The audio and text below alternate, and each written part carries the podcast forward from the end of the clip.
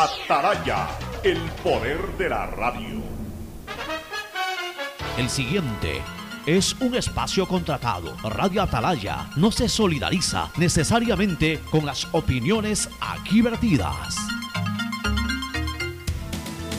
El siguiente en Radio Atalaya es un programa de opinión, categoría O, apto para todo público.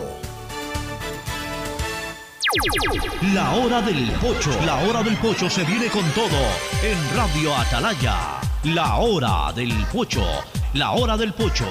Alfonso el Pocho Car y su equipo traen para ustedes la opinión política, la opinión deportiva, más premios, sorpresas, regalos para sus oyentes. La hora del pocho, aquí en Radio Atalaya, cada día más líderes. Buenos días, este programa es auspiciado por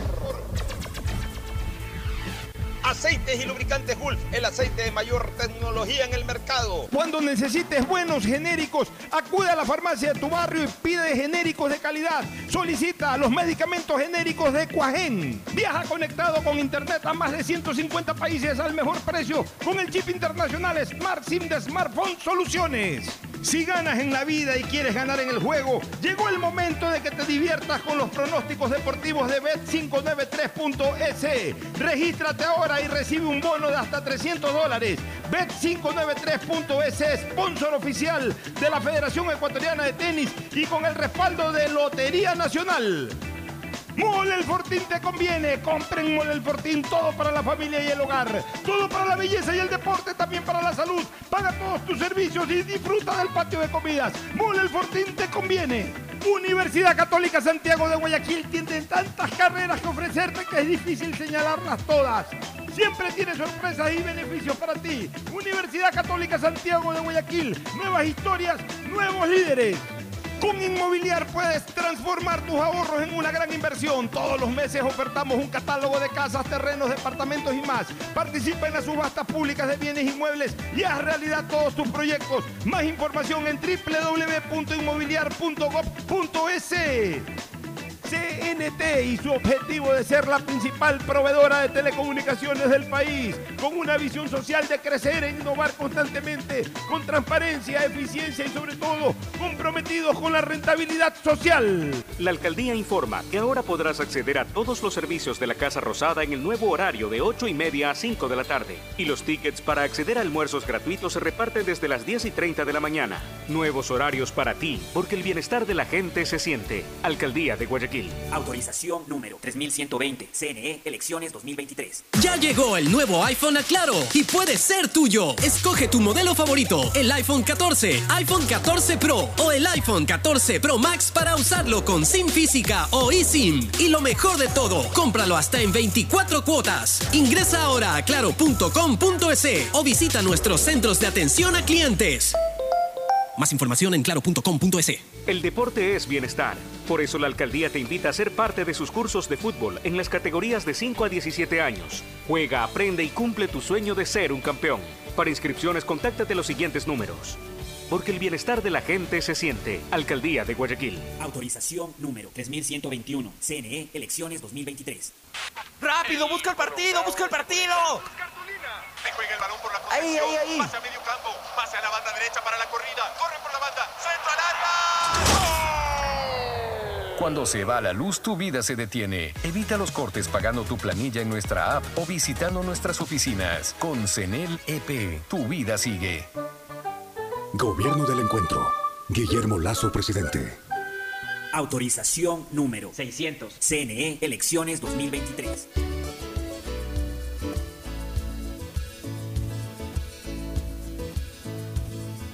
Camino sobre tu piel morena y siento tu latido.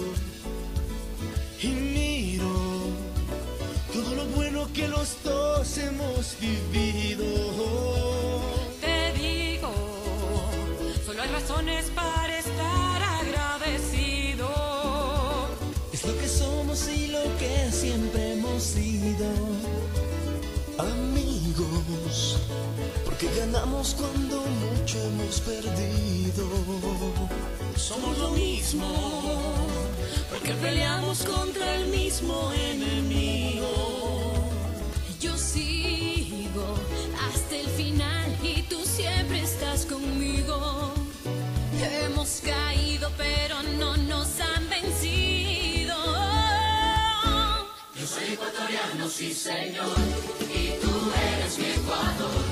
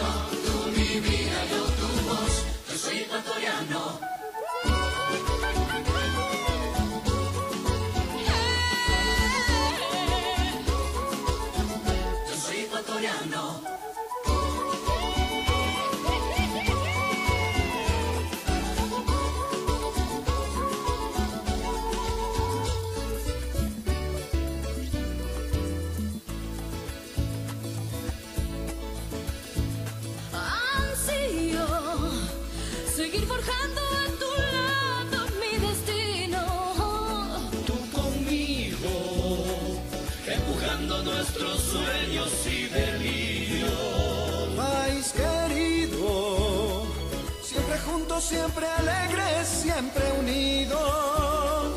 No hay espacio para el miedo ni el olvido. Yo soy ecuatoriano, sí señor, y tú eres mi Ecuador. Ecuador, ecuatoriano, con un solo corazón. Eres mi alma ecuatoriana, soy tu sangre, tu color. Somos dos enamorados, tú mi tierra. 680, sistema de emisoras Atalaya en su año 78. Reciban el cariñoso saludo aquí desde la hora del pocho. En esta trinchera, en esta columna de la libertad de expresión, honrando las iniciales de sus nombres completos, SEA, Sistema de Emisoras Atalaya, Radio Seria, Emotiva y Altiva. Por eso Atalaya, cada día más líder, una potencia en radio y un hombre que ha hecho historia, pero que todos los días hace presente y proyecta futuro en el Dial de los Ecuatorianos. Este es su programa matinal, la hora del pocho del sistema de emisoras Atalaya de este día eh, exactamente 9, none, none, día 9, día 9 de noviembre del año 2022. Estamos exactamente a 11 días de que arranque la Copa del Mundo Qatar 2022. Aquí estamos junto a ustedes y junto a nuestro apreciado contertulio Fernando Edmundo Flores Marín Ferfloma. Vamos a analizar algunas cosas, por supuesto, en lo político, pero sin lugar a dudas la primera parte del programa se la va a llevar este análisis de lo que ahora ya con más fundamento de, de hecho y de derecho vamos a analizar esta resolución malhadada del TAS y vamos a explicar por qué es malhadada del TAS. Cantiflesca, más que malhadada, cantiflesca. Y también vamos a hablar sobre lo que hoy eh, genera mayor noticia eh, política, cuál es la comparecencia del ex eh, eh, gerente general o presidente de Petroecuador, Carlos Pareja Yanuseli, que va a dar algunas revelaciones según, se ha, según ha trascendido, va a revelar algunas cosas que aún no se conocen sobre las turbias negociaciones en el ámbito petrolero que se dieron años atrás. Ya vamos a escuchar en su momento qué es lo que puede aportar Carlos Pareja Yanuseli. Antes de darte el paso, Fernando, permíteme saludar al ingeniero Néstor Alejandro. Néstor Alejandro, un oyente ha tenido la inmensa gentileza de enviarnos aquí unos, eh, eh, unos eh, realmente deliciosos, se los ve, tortillas y, y una serie de productos típicos, tortillas, muchines. Vamos a probarlos más tarde, se los ve muy bien, vamos a probarlos más tarde. Pero le agradezco mucho, ingeniero Alejandro, Néstor Alejandro, le agradezco mucho, ya lo voy a llamar en la pausa, lo voy a llamar para agradecerle telefónicamente. Ha llegado aquí una colaboradora de, usted, trayéndonos un paquetito, le vamos a dar uno de los, una de las tarrinitas, se la vamos a compartir con Fernando Mundo Flores Marín Ferfloma, vamos a probarla y el día de mañana pues vamos a dar nuestro comentario, o más tarde vamos a dar nuestro comentario ya también gastronómico de- que, que seguramente debe de ser eh, una exquisitez lo que usted nos ha enviado. Así que una vez más lo saludo públicamente y le agradezco al ingeniero Néstor Alejandro que me esperó su colaboradora con esta grata sorpresa al ingreso a la radio. Ahora sí, el saludo de Fernando Edmundo Flores Marín Ferfloma al país. Fernando, buenos días. Eh, buenos días con todos, buenos días, Ocho. Estaba viendo en la portada de expresiones a, la, a la señorita Valeria Gutiérrez, a quien tuvimos el gusto enorme de entrevistarla en esta emisora y que nos va a representar en el concurso. eh, Todavía no se desarrolla ese concurso. No, eso, eso es lo que iba a comentar. Este estaba, previsto Agustín para el año, era, estaba previsto para el año pasado. Esta, esta Pero chica es con- nieta- nie- nietastra, de Nietastra. Agustín Guevara. Nietastra. Estaba de Agustín previsto para el año pasado y mira, recién se va a efectuar el concurso de, en que ella va a participar. Lo vamos a esperar a Agustín la verdad Filomentor que Guevara Morillo con. Deseo la este mejor de las tema. suertes Por a- supuesto, por a, supuesto. a ella, porque aparte de su belleza física, en la entrevista que tuvo con nosotros demostró que tiene una belleza eh, espiritual muy, muy Sí, sin lugar a dudas, mi querido Ferre Floma. Oye, Fernando, vamos analizando un poquito este tema del, del TAS, de lo que ayer ha ocurrido. Eh, eh, tenía- en, en- en resumen, eh, en resumen, aquí está el resumen de, de lo que ocurrió ayer. El Tribunal de Arbitraje Deportivo dictamina que el Tribunal de Arbitraje es competente para conocer los recursos presentados por la Federación Peruana de Fútbol y la Federación de Fútbol de Chile contra la decisión de la Comisión de Apelación de la FIFA de septiembre del 2022. Claro, tiene competencia porque es un tribunal de arbitraje deportivo. TAS significa en francés, no, no- no voy a dar una pronunciación exacta, porque yo no, no hablo francés, pero Tribunal eh, Ar- Arbitral eh, Sport sería, por eso es TAS, o sea, Tribunal Deportivo de Arbitraje. El tribunal, ya, eh, obviamente. No, pues, son siglas en francés. por eso dije que es en francés, pero tri- Tribunal eh, Arbitrage eh, Sport, no sé pues ya cómo se lo pronuncia eso, pero, pero son las siglas del Tribunal de Arbitraje Deportivo. Por supuesto tiene la competencia para temas deportivos. Comencemos por ahí, para temas deportivos. Que la competencia de eliminatorias es una competencia deportiva, sí, es una competencia deportiva, por supuesto. Entonces tiene que resolver en ámbito deportivo lo que corresponda en derecho. Ya. Los recursos presentados por la Federación Peruana de Fútbol y la Federación Chilena o la Asociación Chilena de Fútbol contra la decisión emitida por la Comisión de Apelación de FIFA del 15 de septiembre del 2022 son parcialmente aceptados, parcialmente aceptados, o sea, no totalmente, pero sí parcialmente, o sea, una parte de lo que apelaron se aceptó, otra parte no. Se anula la decisión de la Comisión de Apelación de la FIFA del 15 de septiembre del 2022, o sea, lo que resolvió la FIFA el 15 de septiembre queda anulada. O sea, ¿te acuerdas que el 15 de septiembre determinó de que Ecuador no había cometido no ningún tipo de infracción? ¿Ah? Que no había lugar a reclamo y le que no había lugar a reclamo. Entonces, aquí lo que dice, al anularla y al resolver parcialmente, pues da opciones de reclamo o da ciertos, eh, eh, en ciertos temas acepta reclamos y en otros no acepta reclamos. Por ejemplo, la descalificación de Ecuador del Mundial no la aceptó. Pero sí de que se pague una multa, sí de que Ecuador sea sancionado, sí de que Ecuador pierda tres puntos de entrada para, el próximo, para Pero la no próxima eliminatoria, jugador. etc. Ya. Que supuestamente es el que hubiera- habría cometido la Ya, eh, pero es que todo eso lo quiero explicar en el derecho. Este, más allá del sentido lógico, como tú lo interpretas y lo interpreta mucha gente, lo vamos a interpretar en derecho. El señor Byron Castillo Segura carece de capacidad para ser demandado y se rechazan todas las peticiones en su contra en el caso 9176. Habría que revisar bien por qué carece de capacidad para ser demandado. Porque es un deportista y es un tribunal eh, de alzada de, de temas arbitrales deportivos. No sé, es. no sé por y qué. es el motivo del reclamo. No sé por qué carezca de capacidad. Claro, y es el motivo del reclamo. Esa parte sí no la sé y, seguramente leyendo ya eh, antecedentes y todo, vamos a encontrar el por qué fundamento. Pero deberían de fundamentar por qué carece de capacidad para ser demandado.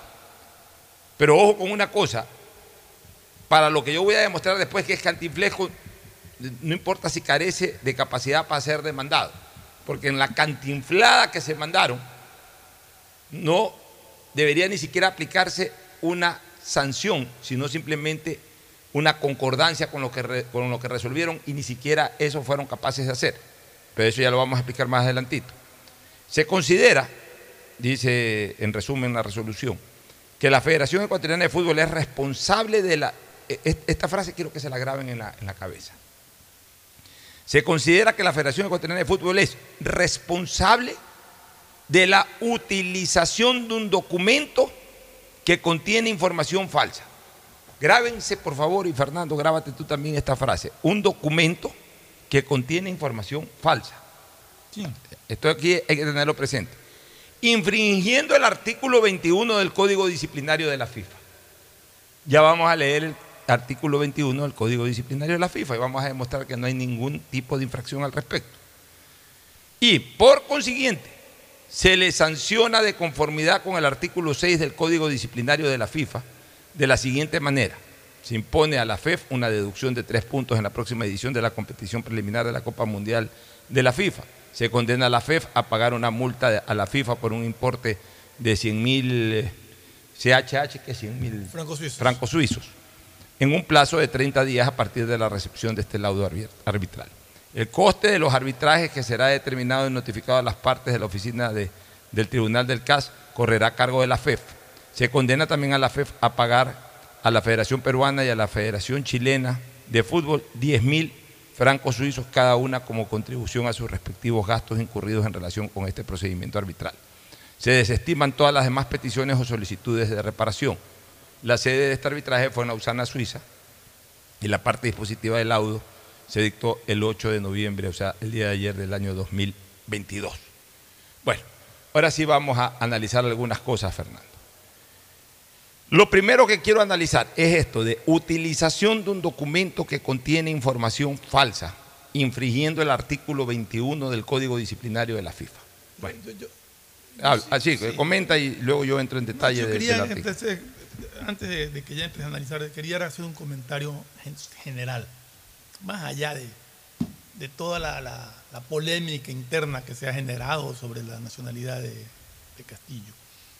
El decir que un documento que tiene, que tiene información falsa no lo convierte, de ser así, en culpable a la Federación Ecuatoriana de Fútbol.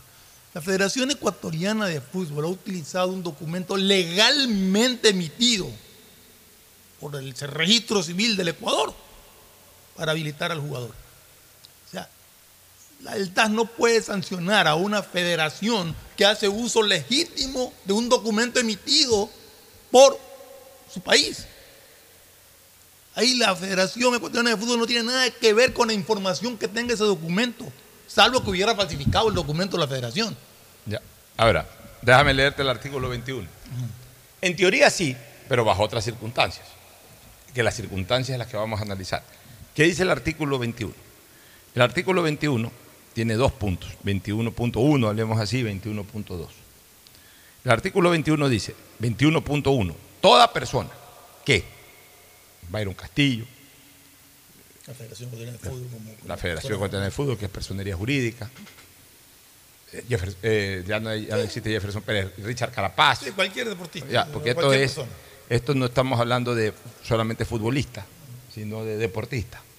Toda persona que en el ámbito de cualquier actividad, ah no, esto es solamente para el fútbol, fútbol. el ¿ah? de fútbol, Ya, de ah, la claro, FIFA. este es el de la FIFA, Es de la este, es el, este es claro. el código de, de la FIFA, De la perdón. FIFA, esto es solamente de FIFA. sí. Toda persona que en el ámbito de cualquier actividad relacionada con el fútbol, entonces ahí sí, eh, dirigente, director técnico, Todo lo que tiene que ver. preparador físico, Equipos. jugadores, equipos, etcétera. Toda persona que en el ámbito de cualquier actividad relacionada con el fútbol cree un documento falso, falsifique un documento existente o utilice un documento falsificado, será sancionado con una multa y con una suspensión que dura al menos seis partidos o un periodo determinado, que en ningún caso será inferior a 12 meses. Ya. Y el 21.2, ahí habla de la corresponsabilidad. Se podrá responsabilizar a las federaciones o a los clubes de la falsificación de documentos cometidas por sus oficiales y, o jugadores. Ya. Ahora sí vamos al análisis jurídico, Fernando. Esto, esto es lo que dice la reglamentación. Vamos al análisis jurídico. Primero, la responsabilidad de las federaciones o de los clubes se da en torno a un acto, a un acto fabricado por oficiales o jugadores, por oficiales de los clubes o por jugadores o por las personas vinculadas con los jugadores. O sea, cuando el jugador o cuando el actor, escúchese, escúchese bien esto, cuando el actor futbolístico, sea de manera directa o por interpuesta persona, comete el dolo, comete el dolo, ahí es responsabilidad de la federación o del club. Vamos ahora a la primera parte. Vamos a ver si se cometió el dolo. ¿Qué dice la primera parte, el artículo 21.1? Que es donde se han agarrado para todas estas cosas. Toda persona que en el ámbito de cualquier actividad relacionada con el fútbol, digamos Byron Castillo, vamos poniéndole ahora nombres y apellidos, Byron Castillo. O, el- o- no, olvídate ahorita de federación. Vamos a ver primero, la- eh, porque la federación está pagando consecuencias como corresponsable. Hablemos del responsable. Tenemos que ir al responsable. El responsable puede ser Byron Castillo. El responsable pudiera ser, en última instancia, Barcelona, en donde jugó el, ju- el futbolista. El responsable podría ser el empresario de Byron Castillo. Pero también puede ser la Federación Ecuatoriana si se, si se- se prestó a eso y lo hizo. Ya, sí, pero el- la federación eh, está actuando o, o le están aplicando la, la reglamentación a la federación ecuatoriana el- por, el el- ámbito de la, de la corresponsabilidad. Vamos a la responsabilidad inicial. Pero ahí me sale una pregunta. ¿Cómo puede ser corresponsable de algo que nadie ha cometido? Porque no lo Es que por eso, pero es que, pero es que déjame, déjame ahorita desarrollar la inexistencia del dolo. O sea, ya, ya sabemos que a la federación la han sancionado por la corresponsabilidad que marca el 21.2. Ya, ok. Pero también ya hemos leído que para que la federación sea corresponsable o un club sea corresponsable, es decir, una personería jurídica sea corresponsable, tiene que haber la existencia de un dolo. Y tiene que haber la existencia de un dolo, obviamente producido Tiene que haber un culpable. por el, por el jugador o por cualquier persona relacionada con el jugador. Puede ser el papá del jugador, puede ser eh, eh, un, un empresario, puede ser cualquier persona. O sea, tiene que haber un responsable. Si no hay un responsable, una persona responsable, evidentemente, si no hay un responsable, la federación no tiene por qué responder. Porque está claro, se podrá responsabilizar a la federación o a los clubes de la falsificación de documentos cometida por sus oficiales y o jugadores. Ya, o sea, si, si no hay un responsable, entonces no hay un dolo. Si no hay un dolo, la federación no tiene por qué corresponsabilizarse. por sus oficiales. Sí, pues sus oficiales pueden ser sus dirigentes. pues, Por eso ya, es de la federación. ya, o pueden ser oficiales en general, Por jugadores. eso, gente- pero pueden ser de la federación, porque Sí. ya habla de eso. Sí, pero en este caso, digamos que no fue de la federación, pues se comprueba que Castillo entonces también es responsable de la federación porque lo ha cometido el jugador o el empresario de Castillo, lo que sea. Pero ahorita, vamos a lo más importante, Fernando, que es la existencia del dolo. Que es la existencia del dolo o la inexistencia del mismo. ¿Qué dice eh, el artículo 21 en torno al dolo? O sea, al acto fraudulento. Pone tres escenarios de dolo. Tres escenarios de dolo. Llévame, un poquito el hilo de la cosa. Tres escenarios de dolo. Uno, crear un documento falso. ¿Qué es crear un documento falso? O sea, coger, ir a una imprenta, por ejemplo, hablemos del pasaporte, ir a una imprenta, coger, eh, eh, ¿qué te digo yo? De un pasaporte viejo, coger la- la- la- la- podemos decir de portada y contraportada del pasaporte. O sea, O, armar un o- o tapa. O Armar sea, un armar un pasaporte. pasaporte, armar un pasaporte, armar un pasaporte que no es emitido por el registro civil, que no es emitido por el Estado ecuatoriano, sino que en una imprenta, en una casa, en un lugar en donde puedan hacer este tipo de cosas artesanalmente, crearon un documento falso. Le ponen la foto, todo igualito, bien clonadito, todo, todo igualito. Digo, a ver, como lo hacen las personas que, por ejemplo, cambian de identidad, crean un documento falso. Ya. Byron, Moren, Byron eh, Castillo ha creado un documento falso, o sea, se ha descubierto que el documento de él es falso. No, porque incluso la misma resolución dice documento auténtico. O sea, no es un documento falso. Por tanto, primer escenario de dolo, crear un documento falso no se ha desarrollado. Vamos al segundo escenario de dolo. Falsifique un documento existente. que es falsifique un documento existente, que sobre un documento real le ponga información falsa. ¿Quién le tiene que, quién le tiene que poner información falsa? Se la tiene que poner justamente el causante del dolo. O sea, tenemos un pasaporte de Byron Castillo, que alguna vez fue entregado a Byron Castillo. Digamos, lo sacó inicialmente. Ese pasaporte le cambia alguna cosa, le cambia la, le, cambia la, le cambia la, La fecha de nacimiento. la fecha de nacimiento, le cambia la fecha, el año de, de- que nació, le cambia el día en que nació, o el mes que nació, le cambia la fecha completa, le cambia incluso los apellidos, o sea, le cambia el lugar en donde nació. Pero para aquello tiene que ocurrir que el documento haya salido el, documento siendo oficial haya salido con otra información y esa información la transforme fraudulentamente o la, transforme por afuera. Ahí se da una falsificación de un documento exi- existente o utilice un documento falsificado, que es utilización de un documento falsificado. ¿Cuál es la diferencia con falsificar un documento? Son cosas complementarias. Falsificar un documento es lo que acabo de explicar, que de un documento con una información original la transforme, la cambia. El documento es original. En la primera, crear un documento falso es que el documento no es original. En la segunda, el documento es original, pero se, se lo falsifica. O sea, se le pone información falsa. Eso es, eh, eso es falsificar un documento existente, pero el documento es oficial. Y en tercer lugar, utilización significa que aparte de haberlo adulterado, lo uso. Lo uso para viajar, lo uso para registrar algo, lo uso para ir a firmar en, un- en una embajada, por ejemplo, si estoy en el exterior. O sea, le doy uso a eso, porque puedo a lo mejor tenerlo falsificado y me lo descubren. En, en un momento determinado hay una denuncia que yo tengo un pasaporte falsificado sin que lo haya usado. Viene la policía, eh, me incauta el pasaporte y, obviamente se dan cuenta, eh, me, encuentran con el pasaporte en la mano, se dan cuenta, todavía no lo he utilizado, pues se dan cuenta que es falsificado, me meto en problemas, estoy cometiendo un dolo. Pero acá además lo uso, es decir, viajo con ese pasaporte falsificado. No solamente que viajo con ese pasaporte eh, falsificado, sino que cualquier trámite que tengo que hacer, hacer en, el, en el exterior, por ejemplo, para, para apostillar o lo que sea, uso ese documento. O para identificarme, para cualquier cosa en el exterior lo uso. O para inscribirme si soy deportista, en este caso futbolista, para inscribirme, para sacar mi carnet de cancha, uso ese pasaporte. Entonces, ahí están los tres escenarios del dolo, mi querido Fernando. En ninguno de los tres escenarios hay responsabilidad del jugador, ni de nadie. ¿Por qué? Porque el documento es auténtico. El documento es auténtico.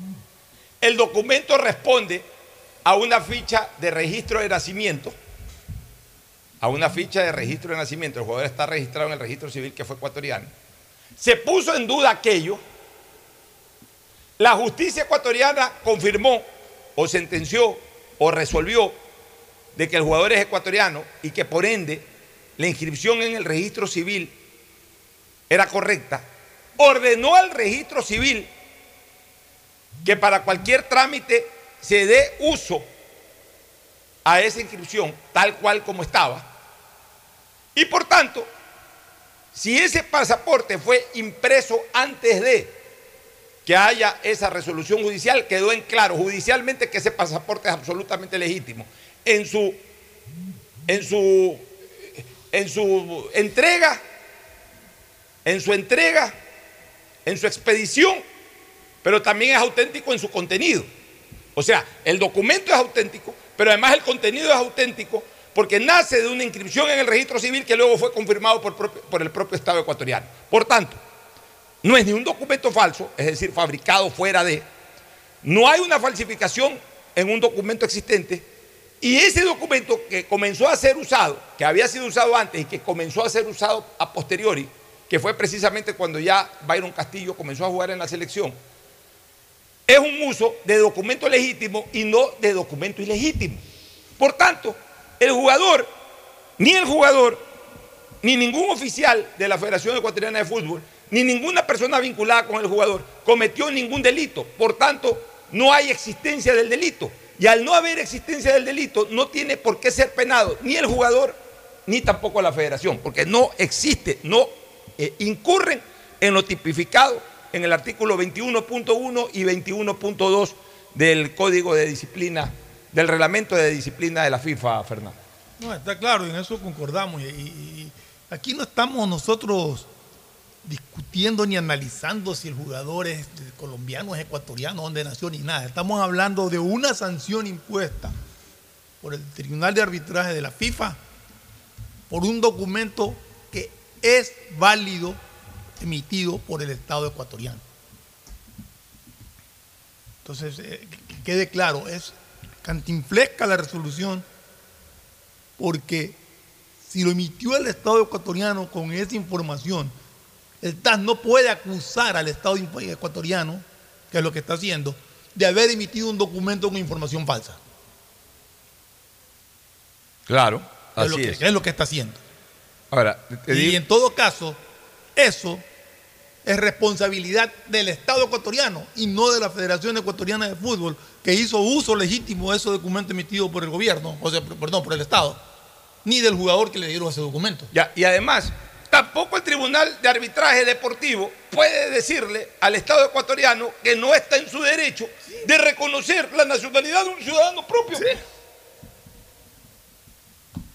O sea, pero aquí viene eso, eso es lo, lo ilógico en lo jurídico, lo absurdo en lo jurídico de esa resolución, que tiene total falta de motivación, porque hemos explicado en sentido contrario la falta de motivación jurídica para esa determinación. Pero una cosa, una cosa es lo absurdo, absurdo es algo que no tiene lógica, y otra cosa es lo cantinflesco, que viene de cantinflas, que ya va para la payasada, para el chiste y hasta para para la burla. Ahora voy a hablar de lo cantinflesco, este, porque esto sí ya es cantinflesco. O sea, resulta que a la federación la van a sancionar. A ver, resulta que en la resolución para los señores queda determinado que el señor Byron Castillo es colombiano. Porque al, decir Pero, pero aquí me nace una pregunta.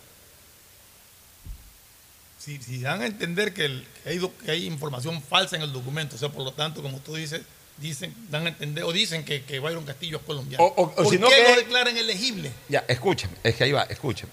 Es más, la resolución creo que ni siquiera dice que es colombiano.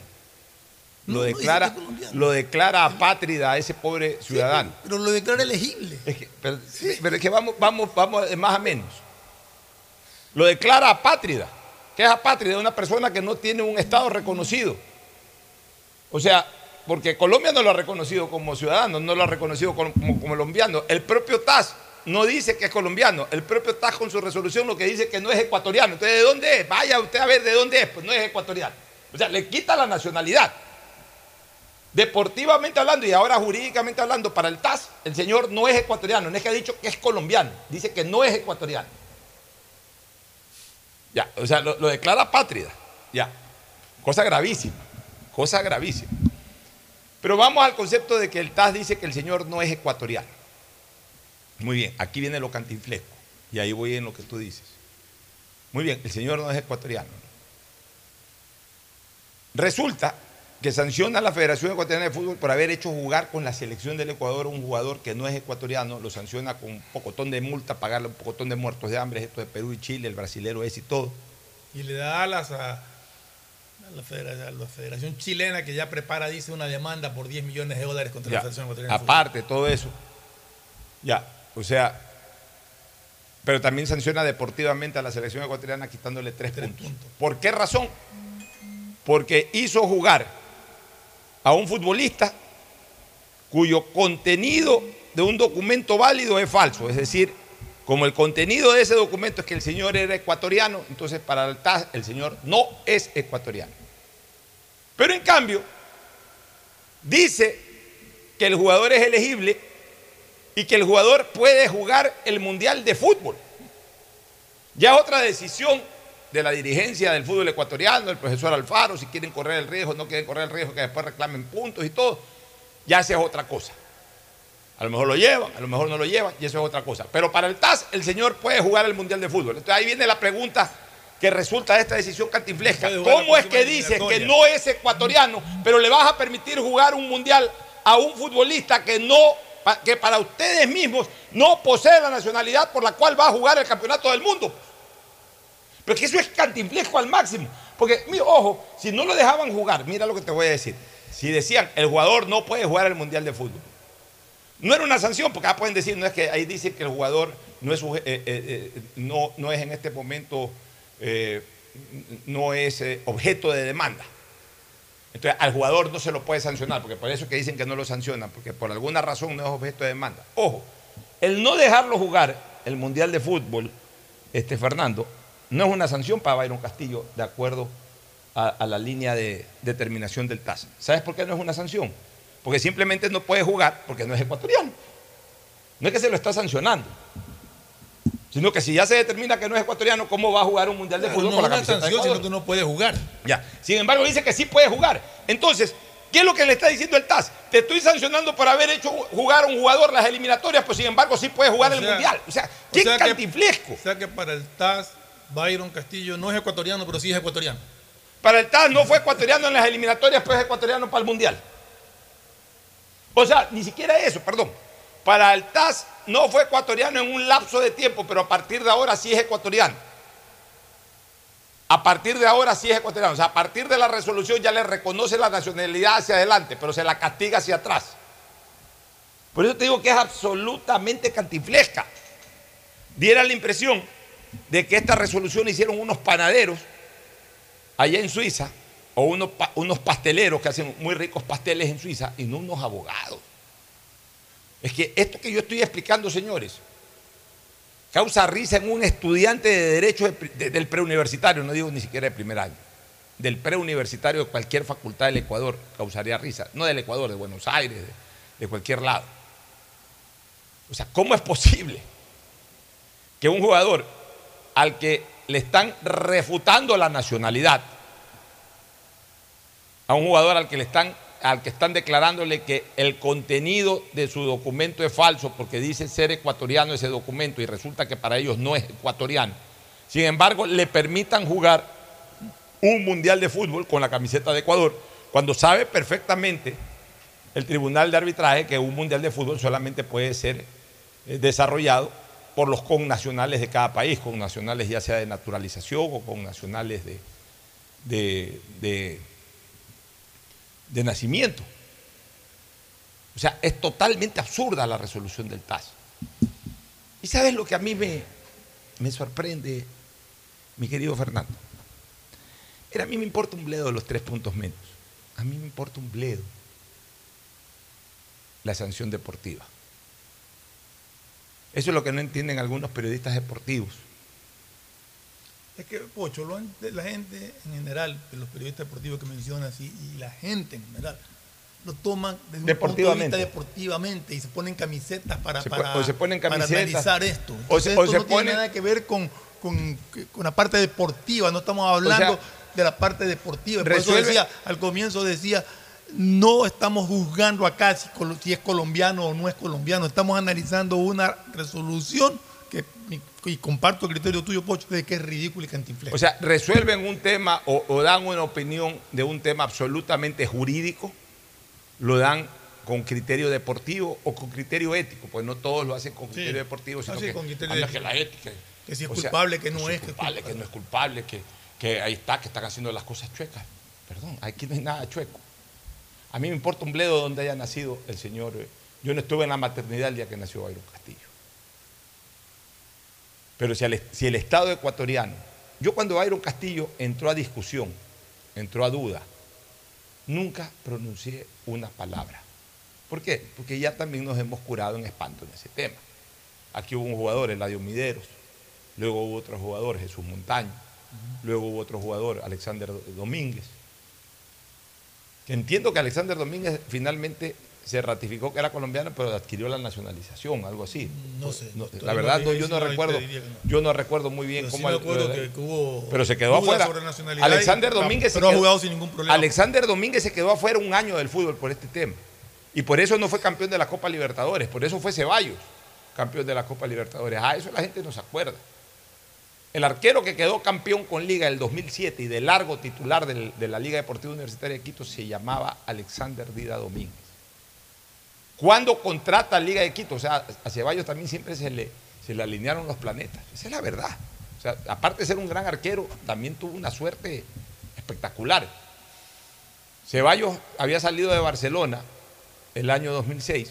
A las. No, ya se estaba retirando del fútbol. Las Ceballos. sogues, tapó las Sí, sogues, sí. se estaba retirando del fútbol. Es más, iba a anunciar una semana después, o sea, un día X iba a anunciar su retiro del fútbol, cuando lo llaman de las sogues. Las sogues recién había ascendido, dice, no, entra a tapar y, arregla ahí, no arregló por mucho, pero quiso jugar, dijo, voy a jugar un par de años más para sacarme el clavo. Y se fue a las sogues, hizo una buena temporada, pero hizo una buena temporada, pero o quedaba en el Azogues, ya no iba a regresar al Barcelona, evidentemente Melec tampoco, que ya tenía en esa época Elizaga, y Liga tenía de arquero suplente a Viteri, o sea que tampoco tenía chance Alex Ceballos de ir a Liga. Pero ¿qué pasa? Ocurre esto de Dida Domínguez y sancionan a Dida Domínguez y Domínguez se queda suspendido un año de sus actividades hasta resolver su problema de nacionalidad. ¿Y qué ocurre? Que los PAS, al verse sin arquero, ya no habían contratado arquero extranjero, porque para ellos el arquero titular era Domínguez y el suplente Viteri. ¿Qué es lo que hacen para la Copa Libertadores? Lo contratan a Ceballos. Dicen, no, ahí está Ceballos que está votado, un arquero con experiencia todavía, tapó bien el año pasado en Azogues, lo llaman a Ceballos y se lo llevan a Ceballos. Y ahí es que Ceballos se incorpora el 2008 a Liga. Y todos saben cómo terminó esa presencia de Ceballos en Liga, con una Copa Libertadores y con los penales que tapó en Brasil y todo. Fue campeón de la Copa. Pues es la realidad. O sea, Ceballos tapa en Liga. Es porque Domínguez se queda fuera el año 2008 y por eso Domínguez no puede ser arquero en la Copa Libertadores. A lo mejor con Domínguez la ganaba o la perdía, no sé. Pero por eso Domínguez no tapó la Copa Libertadores del 2008. ¿Cuándo regresa Domínguez? Domínguez regresa a mediados del 2009. Por eso es que Domínguez sí ganó la Sudamericana, como también la ganó Ceballos y como también la ganó Viteri, que eran los tres arqueros de la Sudamericana. Entonces, ya nosotros hemos visto casos de jugadores de fútbol ecuatorianos que terminaron siendo colombianos y que en algunos casos, como en el de Mideros y Montaños, fugaron del país y en otros casos, como el de Domínguez, se quedó y resolvió su problema. O sea, ya lo hemos visto. Por eso es que cuando estalló el problema de, de, de, de Castillo, él jugaba en Barcelona. Si yo me hubiese puesto camiseta para esos temas, hubiese salido a defenderlos. No, yo no dije una sola palabra, porque para mí por sobre las camisetas y todo está el derecho, la legalidad, la moral, la ética. El señor se defendió. El señor ante la denuncia no fugó, como fugó Midero, como fugó Montaño. El señor ante la denuncia se quedó afrontando el problema. Y el problema lo ganó en estricto derecho. Entonces ahí, ¿dónde nació? Ya es un tema absolutamente subjetivo. El derecho es objetivo, lo demás es subjetivo. Puede ser que cualquier persona diga, y, y ojo, y tampoco es mi criterio. Tampoco se puede usar la frase, sí, pero ese es mi criterio. No. Porque donde yo mañana, perdón, yo ahora, como ayer, como antes ayer, digo que soy ecuatoriano. Mañana alguien me dice que yo no soy ecuatoriano. Entonces yo me indigno y acudo a la justicia para que me ratifique mi estado de ecuatoriano. Y si alguien a mí me ratifica mi estado de ecuatoriano y alguien en la calle me grita colombiano o chileno, yo viro, me viro y le meto un puñete, porque eso, eso ya es ofender. Es como que si mañana o pasado el apellido de fulano es Fuentes. Y alguien dice, no, tú no eres Fuentes, tú eres Galarza. ¿Cómo que soy Galarza? ¿Qué te pasa? No, tú eres Galarza, tú no eres Fuentes. Y demuestra que Fuentes y viene de esa persona. No, está bien, el derecho puede haber dicho que tú eres Fuentes, pero para mí tú eres Galarza. Ah, para ti yo soy Galarza. Yo le meto un puñete. Porque es una cuestión de opinar. Pues. O sea, hay cosas en donde la opinión no puede eh, trascender. Cuando estamos hablando de derechos, el derecho a la identidad, el derecho a la nacionalidad, es un tema que si se confirma en derecho, el derecho a la inocencia. Mañana a mí me acusan de un acto delictivo, por ejemplo, que yo robé algo, y yo me defiendo en buena lid en la justicia y gano en buena, en, en buena lid y salgo absuelto, y mañana alguien me grita ladrón, yo voy y le meto un puñete, pues. No es que, ah, no es que para mí tú eres ladrón. ¿Cómo que para ti yo soy ladrón? Le meto un puñete, porque me está calumniando, porque la justicia me ha absuelto. Pero no, aquí creen que, que- la justicia no tiene importancia. Todo podrá ser que la justicia tiene sus eh, eh, bemoles, que, puede ser chueca en un momento, que, que a veces es politizada, todo lo que ustedes quieran, pero al final de cuentas es el pronunciamiento de administración de justicia soberano que tiene un Estado. Y si a mí me declaran inocente, yo no tengo por qué aceptar a nadie que, que porque piense que yo soy ladrón, me diga que soy ladrón. Porque eso no lo puede, lo puede pensar, pues no lo puede decir. Porque me está ofendiendo si yo he demostrado lo contrario. Si yo soy ecuatoriano y alguien me dice colombiano o chileno y yo demuestro que soy ecuatoriano o la justicia me dice que yo soy ecuatoriano, no me pueden cambiar, no me pueden ni respetar de esa manera. Si mi apellido es este y alguien dice que mi apellido es otro y yo demuestro que mi apellido es este, no porque el otro piense que mi apellido es otro, puede gritarlo a los cuatro vientos, porque eso no es opinión, señor. Eso es respetar la identidad, respetar la nacionalidad, respetar el estado de inocencia de las personas cuando la justicia lo determina. Entonces aquí hay una serie de éticos, entre comillas, que no, que sí, que no, que por aquí, que, que- que- y que... La vergüenza fue del TAS, señores, no de Ecuador. El TAS ha resuelto de manera vergonzosa, bochornosa y cantinflesca. Y lo más importante, ha agredido la soberanía del Ecuador. Porque hay una resolución judicial sobre la cual la ha usado como papel higiénico. Y eso es agredir la soberanía de un país. Porque está agrediendo una decisión soberana del Estado. Porque la soberanía de un Estado se sostiene en base a su administración, que es el Ejecutivo, a la posibilidad de legislar sus propias leyes, que es el Legislativo, y de administrar justicia y tomar decisiones judiciales, que es el Poder Judicial. Somos absolutamente soberanos en eso. Eh, son las fuentes jurídicas de la soberanía de un Estado. Estudien derecho político. Y el TAS se ha burlado de una decisión soberana del Estado ecuatoriano. Y eso es lo que hay que defender. Me importa un bledo si Castillo juega o no juega el Mundial. Con Castillo o sin Castillo yo tengo mi criterio cómo le va a ir a Ecuador en el Mundial. Me importa un bledo que nos quiten tres puntos para el próximo Mundial. Me importa un bledo, porque además no es mi bolsillo tampoco, lo que tenga que pagar la Federación Ecuatoriana de Fútbol por multa.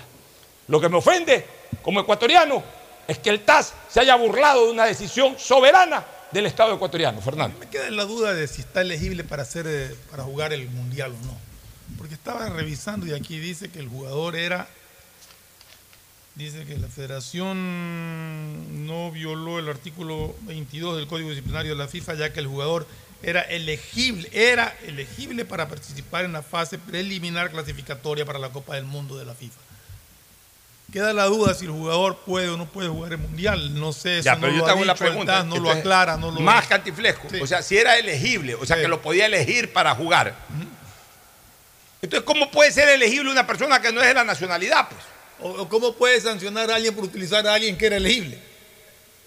Pero además, no, pero es que más allá de la sanción a la federación, porque veo que te concentras un poco más en la sanción de la federación, y yo voy al, al tema de origen. Si el jugador es elegible es porque era ecuatoriano. Pero es que yo- porque si no es ecuatoriano no es elegible. yo me concentro en el tema de la federación porque es la que está pagando los platos rotos de todo esto. Pero es que yo creo Porque que la el jugador cosa- no está afectado. Y el, si el jugador era elegible y la, y la, y la Federación Ecuatoriana de Fútbol opta por, por convocar a un jugador elegible, ¿por qué la tienen que sancionar? Es que por eso te digo, es que vamos al origen de la cosa.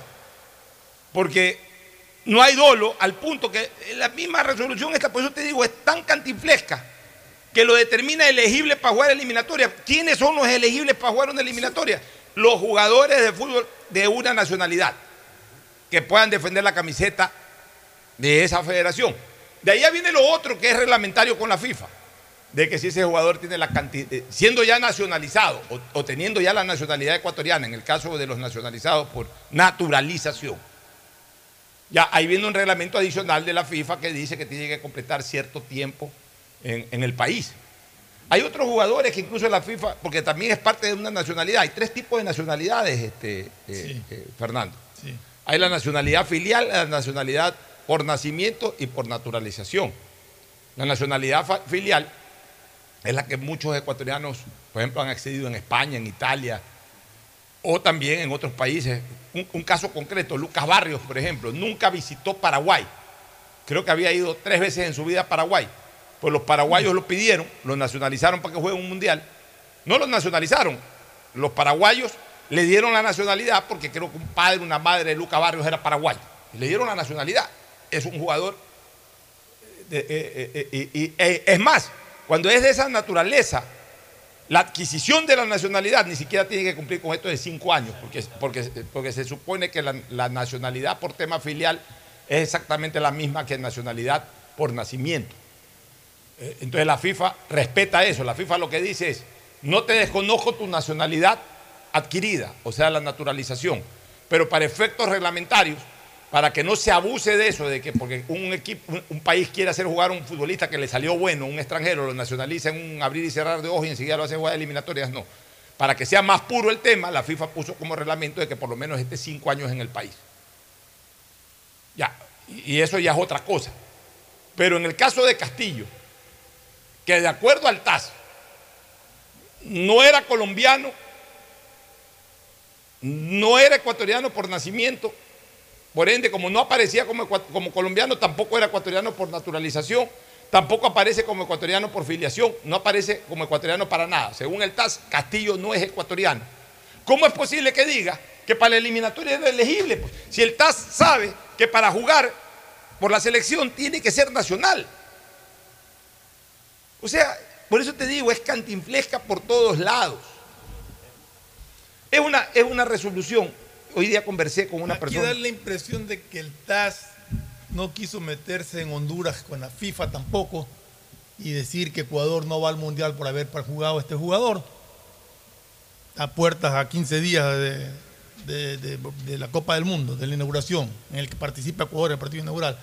Y entonces salió con una ridiculez sin sentido.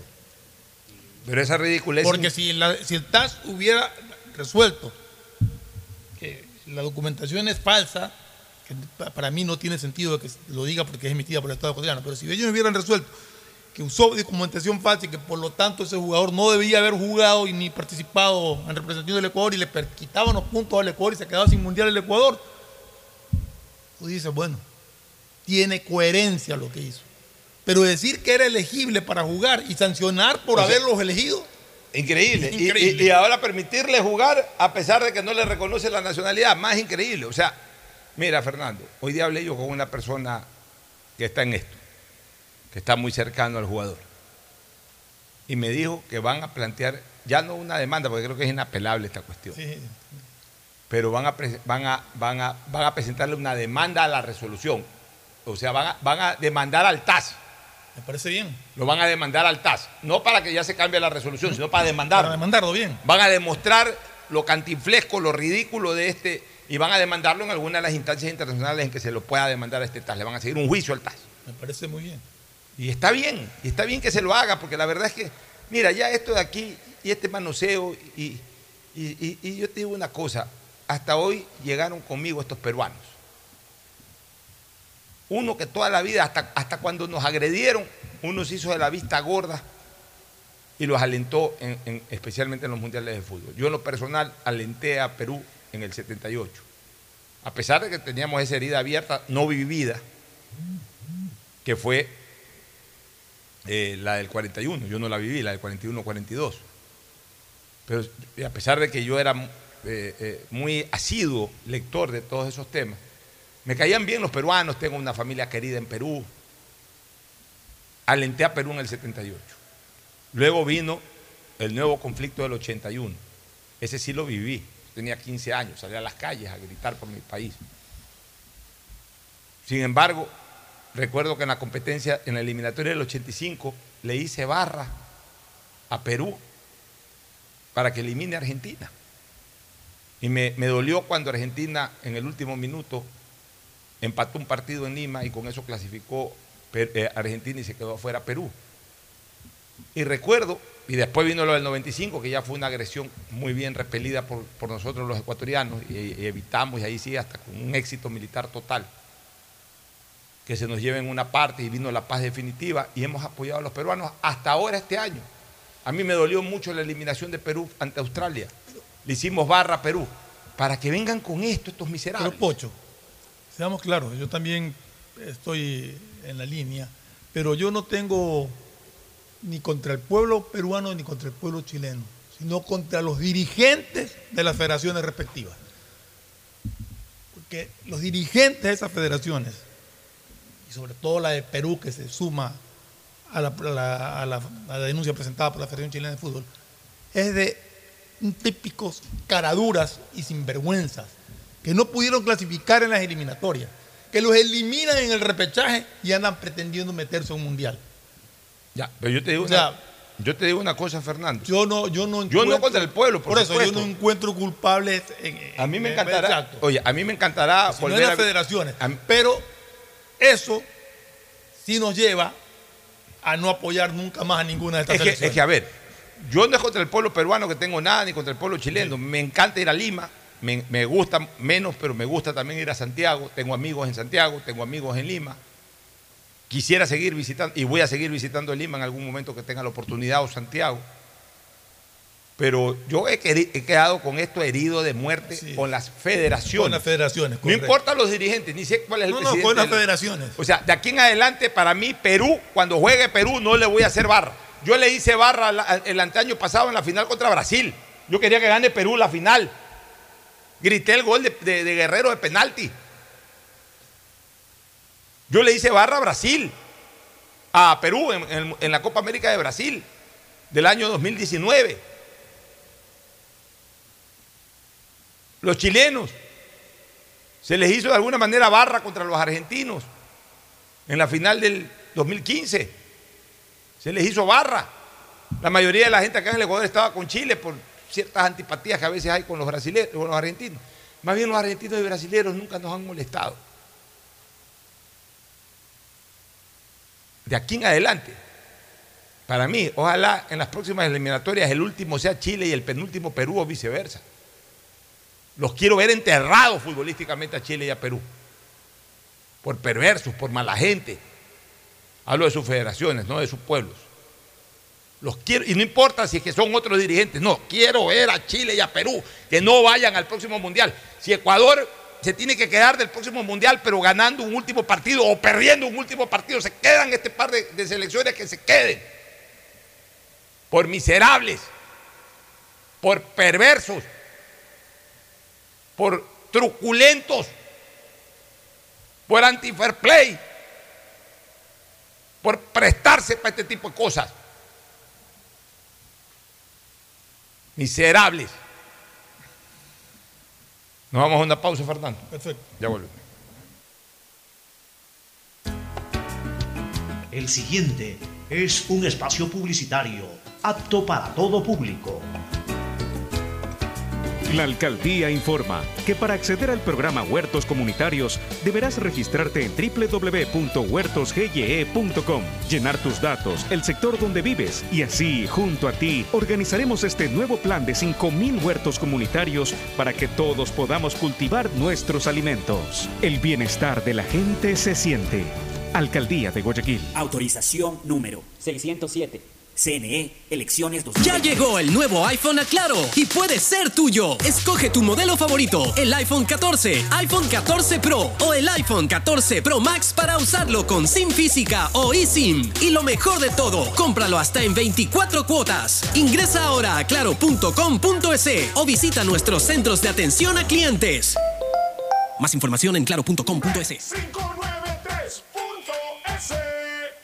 Tu mejor jugada siempre será divertirte con Bet593. Pronósticos deportivos y juegos en línea. Regístrate ahora en bet593.es y recibe un bono de hasta 300 dólares para que empieces a pronosticar. Bet593, sponsor oficial de la Federación Ecuatoriana de Tenis, con el respaldo de Lotería Nacional. 593.es Lo viven ellos, lo juegas tú. Aplican condiciones y La restricciones. CNTEP E tiene como objetivo ser la principal proveedora de telecomunicaciones del país, con la oferta más competitiva del mercado, acceso, conexión, servicios de calidad y visión social. La empresa trabaja para que las y los ecuatorianos tengan acceso a la tecnología y conectividad. La corporación brinda productos que conectan vidas, especialmente de las poblaciones más vulnerables y de los sectores más alejados del país. La estatal devuelve sus recursos en beneficio del Ecuador, que se reinvierten en proyectos para mejorar la condición de vida de los ciudadanos. La CNTEP E crece e innova constantemente, ya que está comprometida con la transparencia, eficiencia y sobre todo la rentabilidad social. Trabajamos por mantener los servicios bajo condiciones de calidad que aporten a reducir la brecha digital, al bienestar de las personas y a afrontar los retos que el futuro nos depara. Autorización número 73. CNE Elecciones 2023. ¿Cómo medimos el progreso de un país? Podemos empezar midiendo los kilómetros que junto a Electrocables hemos recorrido, en los que hemos construido grandes logros que hoy nos acompañan, iluminando los caminos del desarrollo, dando calidad y seguridad a la energía, que ha llevado a Electrocables a obtener las certificaciones más exigentes. Arrancamos con una convicción y un compromiso.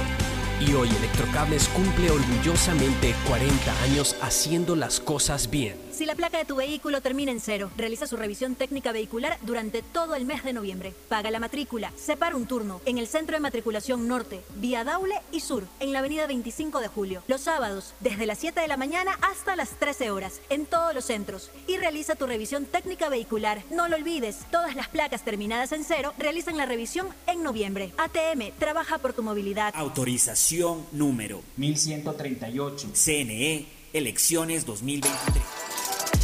El programa Generación Digital inicia su etapa de inscripción para que estudiantes de primero de bachillerato, décimo y noveno de básico, de colegios fiscales y fiscomisionales del periodo 2022-2023 puedan acceder a tablets de 8 pulgadas con protector, teclado Bluetooth y ranura para chip. Regístrate hasta el 14 de noviembre en el sitio web www.generaciondigitalgye.com. Empresa Pública DACE. Alcaldía de Guayaquil. Autorización número 917. CNE Elecciones 2023. Pedagogía, diseño, medicina, arquitectura, comercio, turismo, nutrición, literatura, computación, psicología, trabajo social, electricidad, agronomía, animación digital. La verdad es que tenemos tantas carreras que ofrecerte que no nos alcanzan en esta cuña. Ven a la Feria de Estudios de la UCSG y descúbrelas todas. Te esperamos este 5 de agosto, de 8 a 17 horas, en la avenida Carlos Julio Arosemena, kilómetro 1 y medio. Tenemos muchas sorpresas y beneficios para ti. Universidad Católica de Santiago de Guayaquil. Nuevas historias, nuevos líderes. Viaja conectado con Internet a más de 150 países al mejor precio con el chip internacional Smart SIM de Smartphone Soluciones. Estamos 24 horas en los aeropuertos de Guayaquil y Quito, pasando migración junto al Duty Free. También en Plaza Quil, local 55, en San Borondón, en la avenida principal de Entre Ríos. Lo importante es que cuando viajes estés conectado, sin esperar conectarte un Wi-Fi. Conéctate directamente con tu chip al teléfono celular que quieras llamar a través del WhatsApp o de manera directa. No lo olvides, Smart SIM de Smartphone Soluciones te espera en el aeropuerto con atención 24 horas al día. Ecuagen, medicamentos genéricos de calidad y confianza a su alcance. Ecuagen, una oportunidad para la salud y la economía familiar. Consuma genéricos Ecuagen.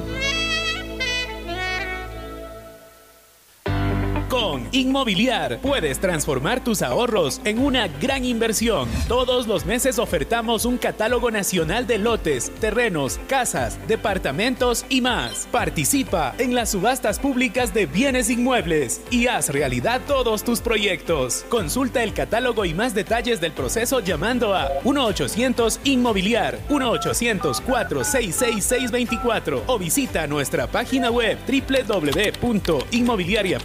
www.inmobiliariapublica.es. Inmobiliar, bienes en venta todos los meses. Autorización número 447. CNE E, Elecciones 2023. Diccionario de la Real Academia de la Electricidad. Lámpara. Adjetivo calificativo. Usuario que hurta energía y equipos eléctricos. Persona que reconecta el servicio por su cuenta luego de un corte por deuda. Cliente que intenta evitar los cortes con coimas. Usuario que es testigo de estos actos y no denuncia. Ser lámpara significa más de lo que crees. Evita que tu vida se detenga por gente lámpara y denuncia al 1-826-3537 o al 911. Con CENEL EP, tu vida sigue.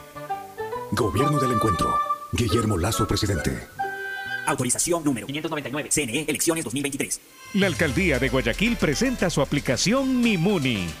Una app donde podrás acceder a servicios municipales, reportar incidentes en tu sector, información sobre obras, inscribirte en programas municipales y enterarte de todos los eventos que la ciudad tiene para ti.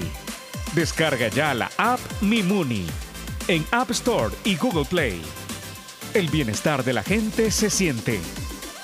Alcaldía de Guayaquil. Autorización número 608. CNE Elecciones Profe 2023. Alfaro, ¿cuál es la importancia del banco para la selección? Desde este banco plantamos la semilla de un sueño. Cuando uno llega a su hogar, ve a su familia, mira para atrás y ve que el, todo el sacrificio no fue en vano. Y ese sacrificio se pudo hacer realidad porque hubo un banco también que le dio la posibilidad de que ese sueño se pueda cristalizar. En el fútbol, bancos hay muchos, pero solo Banco Guayaquil es el banco de la tri, patrocinador oficial de la selección ecuatoriana de fútbol. Hay sonidos que es mejor nunca tener que escuchar. Porque cada motor es diferente. Desde hace 104 años, Lubricantes Cool mantiene la más alta tecnología y calidad en línea de aceites para motores a diésel y gasolina. Está hecho con una fórmula especial para dar excelente protección a todo tipo de motores, evitando el desgaste prematuro de pistones, anillos y árbol de levas, ayudando a mantener limpio el motor y libre de depósitos que se forman por las altas o bajas temperaturas. Dele a su motor lo que se merece. Lubricantes Gulf, la más alta tecnología en lubricación. 104 años preservando la vida de su motor. Lubricantes Gulf. Gulf es más lubricante.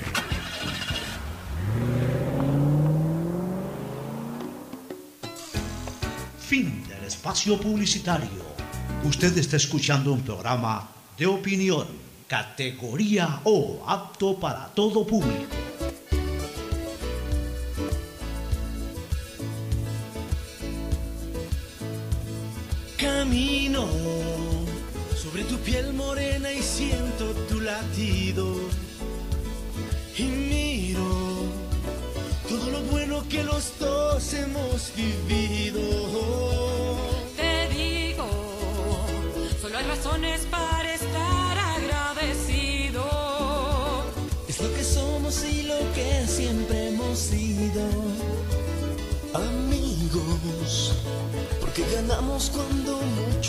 Perdido. Somos lo mismo, porque peleamos contra el mismo enemigo. Yo sigo hasta el final y tú siempre estás conmigo. Hemos caído, pero no nos han vencido. Yo soy ecuatoriano, sí señor. Muy bien, volvemos, volvemos acá a la hora del pocho. Estábamos haciendo la repartición de los panes. Estábamos no, realmente repartiendo esta enorme gentileza del señor don Néstor Alejandro. Ya don Néstor, en la siguiente pausa sí lo llamo. Durante el tiempo en que hubo esta, nos dedicamos a repartir eh, esas exquisiteces. Se, se ve una torta de maduro espectacular de don Todo Néstor se ve muy Alejandro. rico, muchas gracias. Unas tortillas de verde de primera y también una torta de choclo como para eh, saborearla intensamente y quitarnos el mal sabor de alguna manera que nos ha dejado esto del TAS. Este, vamos a lo político, ¿qué te parece, este, Fernando? Sí, vamos a lo Pocho, político. temprano en la mañana eh, vi un video de Carlos Pareja llegando a la asamblea. Iba a ser recibido en An- la- Antes de entrar a lo de Carlos Sí. Pareja, dos cositas. Primero, no sé si por nuestros comentarios, tampoco me gusta ser eh, egocentrista o eh, una persona que cree que, que lo que uno dice es lo que se hace. pero fuimos, digamos, de los que opinamos, fuimos de los que opinamos. Deben haber otras personas que también hayan generado su opinión, pero ayer de noche que pasé por el aeropuerto promediando las seis y media, cuarto para las siete, todo estaba normal. Ya no había el control en, la, en la- en la- en las plataformas de acceso al aeropuerto. Pasaron los pasaban los vehículos que iban al aeropuerto eh, en un flujo ordinario. La Avenida de las Américas estaba despejada. O sea, definitivamente subsanaron ese tema. No sé si más adelante, no sé si al interior ya del aeropuerto ejercieron algún tipo de control o no. No lo sé. Pero ayer al menos, así como me quejé que dos noches previas había pasado por ahí y había, había visto esa situación que estaba generando un enorme malestar, tengo que decir que el día de ayer, que ya pasé golpe de 6 y 45, la situación era absolutamente normal en el aeropuerto. Este, el otro tema que sí quiero comentarlo, Fernando, yo hoy día puse un Twitter y, voy a leer el Twitter, voy a leer el Twitter que puse la mañana de hoy, para pegar una pequeña, una pequeña analizada. El Twitter dice lo siguiente. El Twitter dice lo siguiente, déjame llegar al Twitter, acá está. Puse lo siguiente, no se necesita menos gente en la calle, sino más policías en la misma. El quédate en casa del COVID fue porque al virus no lo veíamos, ni sabíamos por dónde andaba, cómo atacaba, ni cómo enfrentarlo. A los delincuentes todo lo contrario. Los delincuentes sabemos perfectamente, lo podemos ver perfectamente a los delincuentes y la policía también los puede ver si es que estuvieran haciendo operativos en la calle. Sabemos perfectamente cómo andan los delincuentes, sabemos perfectamente cómo están atacando los delincuentes y también se sabe cómo enfrentar a los delincuentes por el lado de la fuerza pública. O sea, todo lo contrario. E Incluso se conocen los puntos donde normalmente asaltan los delincuentes. Así es. Entonces, mi reflexión final en el tweet era, o fue, cabe estado de excepción, pero no más toque de queda. Y, y reafirmo lo que digo ahora sí, ya comentando. Se siguen produciendo incidentes o situaciones vinculadas a la delincuencia en las noches en Guayaquil. Uno. Dos, hay información de que no se está dando la custodia o la, el desplazamiento operativo en las calles, que es lo que justifica un toque de queda, incluso hasta para impedir que la gente salga. Pero se supone que si estamos en toque de queda por tema delincuencial, las calles deberían estar. Porque ¿cuál es la idea? Que en tema delincuencial, eh, por tema delincuencial, la gente de bien no salga a la calle. Si es que no sale la gente de bien a la si es que sale alguien de bien, digamos así, de bien a la calle, tendrá que justificar el por qué está en la calle.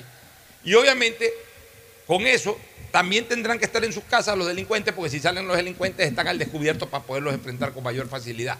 Se supone que esa es la idea del toque de queda, pues si hay un toque de queda y no hay policías ni militares en la calle, entonces ¿para qué el toque de queda? Sí, pero también hay que tomar en cuenta que mucha de esa gente que, que escribe alarmando con eso, ¿qué hace esa gente en la calle?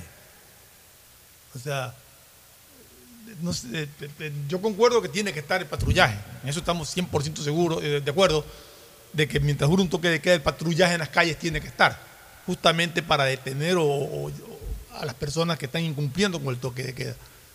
Pero gente que, que sale cuando hay toque de queda a quejarse de que no hay policías que hacen en la calle a esa hora. O sea, mucha gente lo que es es alarmista, mucha gente ni siquiera ha salido a las calles, sino que lo dice por crear A ver, pero por ejemplo, alarma. a ver, Entonces, claro, si alguien va al aeropuerto con Es todo, que- ahí le doy la Un- razón de quejarse, sino de policía. Ya, a ver, un querido amigo y abogado, hombre muy serio, antes de ayer fue a dejar a su suegra al aeropuerto, un vuelo que salía a la una de la mañana, se fue a las diez y media de la noche a dejarlo. Me dijo que desde Isla Mocolí hasta el aeropuerto y de regreso no vio un policía, Bueno, no vio un militar. Ahí tiene razón. Ya, o sea, Ahí tiene razón. pues, pero, pero hay gente que que, te- se queja por. Ya, pero lo que te estoy diciendo es que, bueno, esa es una referencia que no están haciendo patrullaje. Ya. ¿Qué es lo que te quiero decir con esto, Fernando? Que está bien para la fase aguda que fue el feriado. Incluso un toque de queda en feriado afectó a mucha gente que tenía sus esperanzas en el feriado de reactivarse económicamente. No solamente fuera de Guayaquil, sino dentro de Guayaquil mismo. Habíamos vivido una Navidad anticipada desde el punto de vista gastronómico y comercial con la final de la Copa Libertadores. Habíamos vivido una Navidad anticipada y mucha gente pues dijo, se me alinearon los planetas, bingo. Final de Copa Libertadores, vienen 8 mil, 10 mil, 15 mil brasileros a cuatro o cinco días en que se van, va- van a comprar todo lo que hay en Guayaquil. Algo me da de tocar de los 15 millones de dólares que rieguen por la calle, aunque sea que me caigan 3 mil, 4 mil dólares. Todo el mundo estaba frotando. Y, y mucha gente no, solo que ganó 3 mil, 4 mil dólares, ganó, Ganó más. Mucho más. ya- más de lo que pensaban. Ya, buena hora. Pero ¿qué decía la gente? En el Bingo. feriado. Copa Libertadores e inmediatamente tenemos feriado. Y por ahí mismo tenemos, ya preparamos para Mundial y toda la cuestión, y Liga Pro, todo. O sea, muchos restaurantes y todos estaban frotando las manos de alegría cuando viene esto. Y de alguna manera se les afectó abruptamente el tema de la reactivación, el tema del, de- de- del movimiento económico. Se, le- se les quebró en el feriado. Pero bueno, Y también afectó de varias maneras, porque. afectó el turismo. Sí, ¿no? y la provincia de Santa Elena, que no está con estado de excepción, se vio afectada porque no estragos. fue la cantidad de. Vaya gente que hay mucha gente que ya no va a los feriados. Y mucha gente va y viene el mismo día. Ya, y, y en esta ocasión mucha gente no fue al feriado de noviembre también porque venía información como en efecto. Yo estuve un día, porque fui a un compromiso social. Parecía que estaba en Quito. Sí. Frío. Me cuenta que estaba muy frío, glacial, muy frío, Casi sí, glacial. así me dijeron que estaba muy frío. chompa en, en- en la playa. Entonces mucha gente dijo, "Va, frío a la playa, por eso me voy a la sierra. No, y mucha gente escuchaba que. Las mucha- playas desoladas en el sentido que nadie se bañó. Pero que mucha gente que, que fue a las playas no, no, no entraba a los restaurantes, no, no. Ya. Parece que iban y regresaban al mismo día, ¿no? sé. la seguridad. Por todos, hay una serie, digamos, a la de, inseguridad. hay una serie de todo. factores que. Porque incluso llegó un video ahí que habían asaltado en Chipipe Sí. unos pocos días antes. La gente ahorita está aguantada. Pero si a eso le agravas el hecho de que toque de queda, o sea, porque el toque de queda no es que molesta desde las 9 en adelante. Hay un par de horas previo a las 9 que también te Claro, molesta. claro. De 7 a 9. O sea, los restaurantes cierran a Todo las 7 tiene que cerrar antes, pues. Todo tiene que cerrar antes Porque para darle el tiempo personal al tiene que personal que a trasladarse. Entonces no es que si lo pones de 9 en adelante, entonces no, a las 9 no hay nada. No, es que para que no haya nada a las 9, tampoco tiene que haber nada a las 8. Y ya desde las 7 y media o, o 7 y cuarto tampoco hay nada. Entonces realmente hoy, por el toque de queda de 9 en adelante, la vida nocturna de Guaya- del Gran Guayaquil se acabó. Está en este momento suspendida. O sea, ni en San Borondón, ni en ningún lugar de Guayaquil, ni en la Vía La Costa, ni en Santana, en ningún lado ahorita se, eh, está suspendida la vida nocturna, porque el, el día se acaba a las 7 de la noche. El día general, el día global. Eh, a, a la hora 19 El se acaba. A la hora comercial, 19 todo. se acaba. Se acaba el día a la hora 19, no a la hora 24, ni a la hora 23, ni a la hora 22. El día comercial a lo mejor se acaba el día, a, a la hora 22. No, acá el día comercial se acaba a la, a la hora 19. Para dar chance a que los empleados se vayan a sus casas y a las 9 ya se va a cumplir el toque de queda. En la fase aguda, porque el gobierno estuvo, pues eh, tomó la decisión que la felicitamos, que la aplaudimos, que la hemos respaldado y que la seguimos respaldando, de dar una respuesta contundente, que además lo veníamos dema- demandando y exigiendo. Bueno, el gobierno lo hizo, entonces en esa fase aguda se justificaba. Paren todo un ratito, déjennos trabajar, perfecto. Pero ya han pasado algunos días. Además, la estrategia que estoy viendo, Fernando, la estrategia que estoy viendo de la policía y del gobierno está muy concentrada en los recintos penitenciarios, no tanto en las calles. Ojo, si ha mejorado la, seguridad, si ha mejorado el control, si han mejorado los operativos de resguardo, sí, también hay que decirlo. Pero, pero el gobierno está un poco más concentrado con los problemas en la cárcel, porque además lo manejan como una estrategia que es, es- es el cerebro o es el cráneo delincuencial, de ahí, de ahí salen las órdenes, de ahí sale el nervio motor para las operaciones en las calles. Bueno, están, están- están atacando por ahí, están enfrascados en- en- más en los temas penitenciarios que en los propios de la calle. Entonces yo creo que ya en este momento definitivamente correspondería levantar el toque de queda. Ya permitir que la gente haga su vida normal. O si quieres hacerlo paulatinamente, por lo menos que el toque de queda sea a partir de las 12, para que la gente cierre a las 10, 10 y media. Exactamente, eso es lo que decíamos ayer. Y te permita por lo menos hasta las 9, 9 y media De 12 a recibir 5 de la mañana. De 12 a 5 y después de que ya eh, entrando a diciembre, por ahí ya aflojar totalmente el tema del toque de queda. Si es que quieres hacerlo paulatinamente. O si quieres hacerlo abruptamente Yo, creo- también. yo creo que mejor es hacerlo paulatinamente. Yo creo que déjalo. a las Comienza 12. a las 12 de la noche y después ya lo levantas. según el comportamiento terminas Pero lo que levantando. no podemos seguir es eh, con un toque de queda a partir de las 9 de la noche. Sí, lo O que sea, ha- hay más perjuicio que beneficio. De acuerdo. Lo que sí necesitamos eh, y insistiremos permanentemente es en el patrullaje en las calles de, la- de los elementos de las Fuerzas Armadas. Más aún el toque de queda, porque para, para Así eso, es. para eso es el toque de queda, porque si entonces, entonces, ¿para qué se justifica el toque de queda?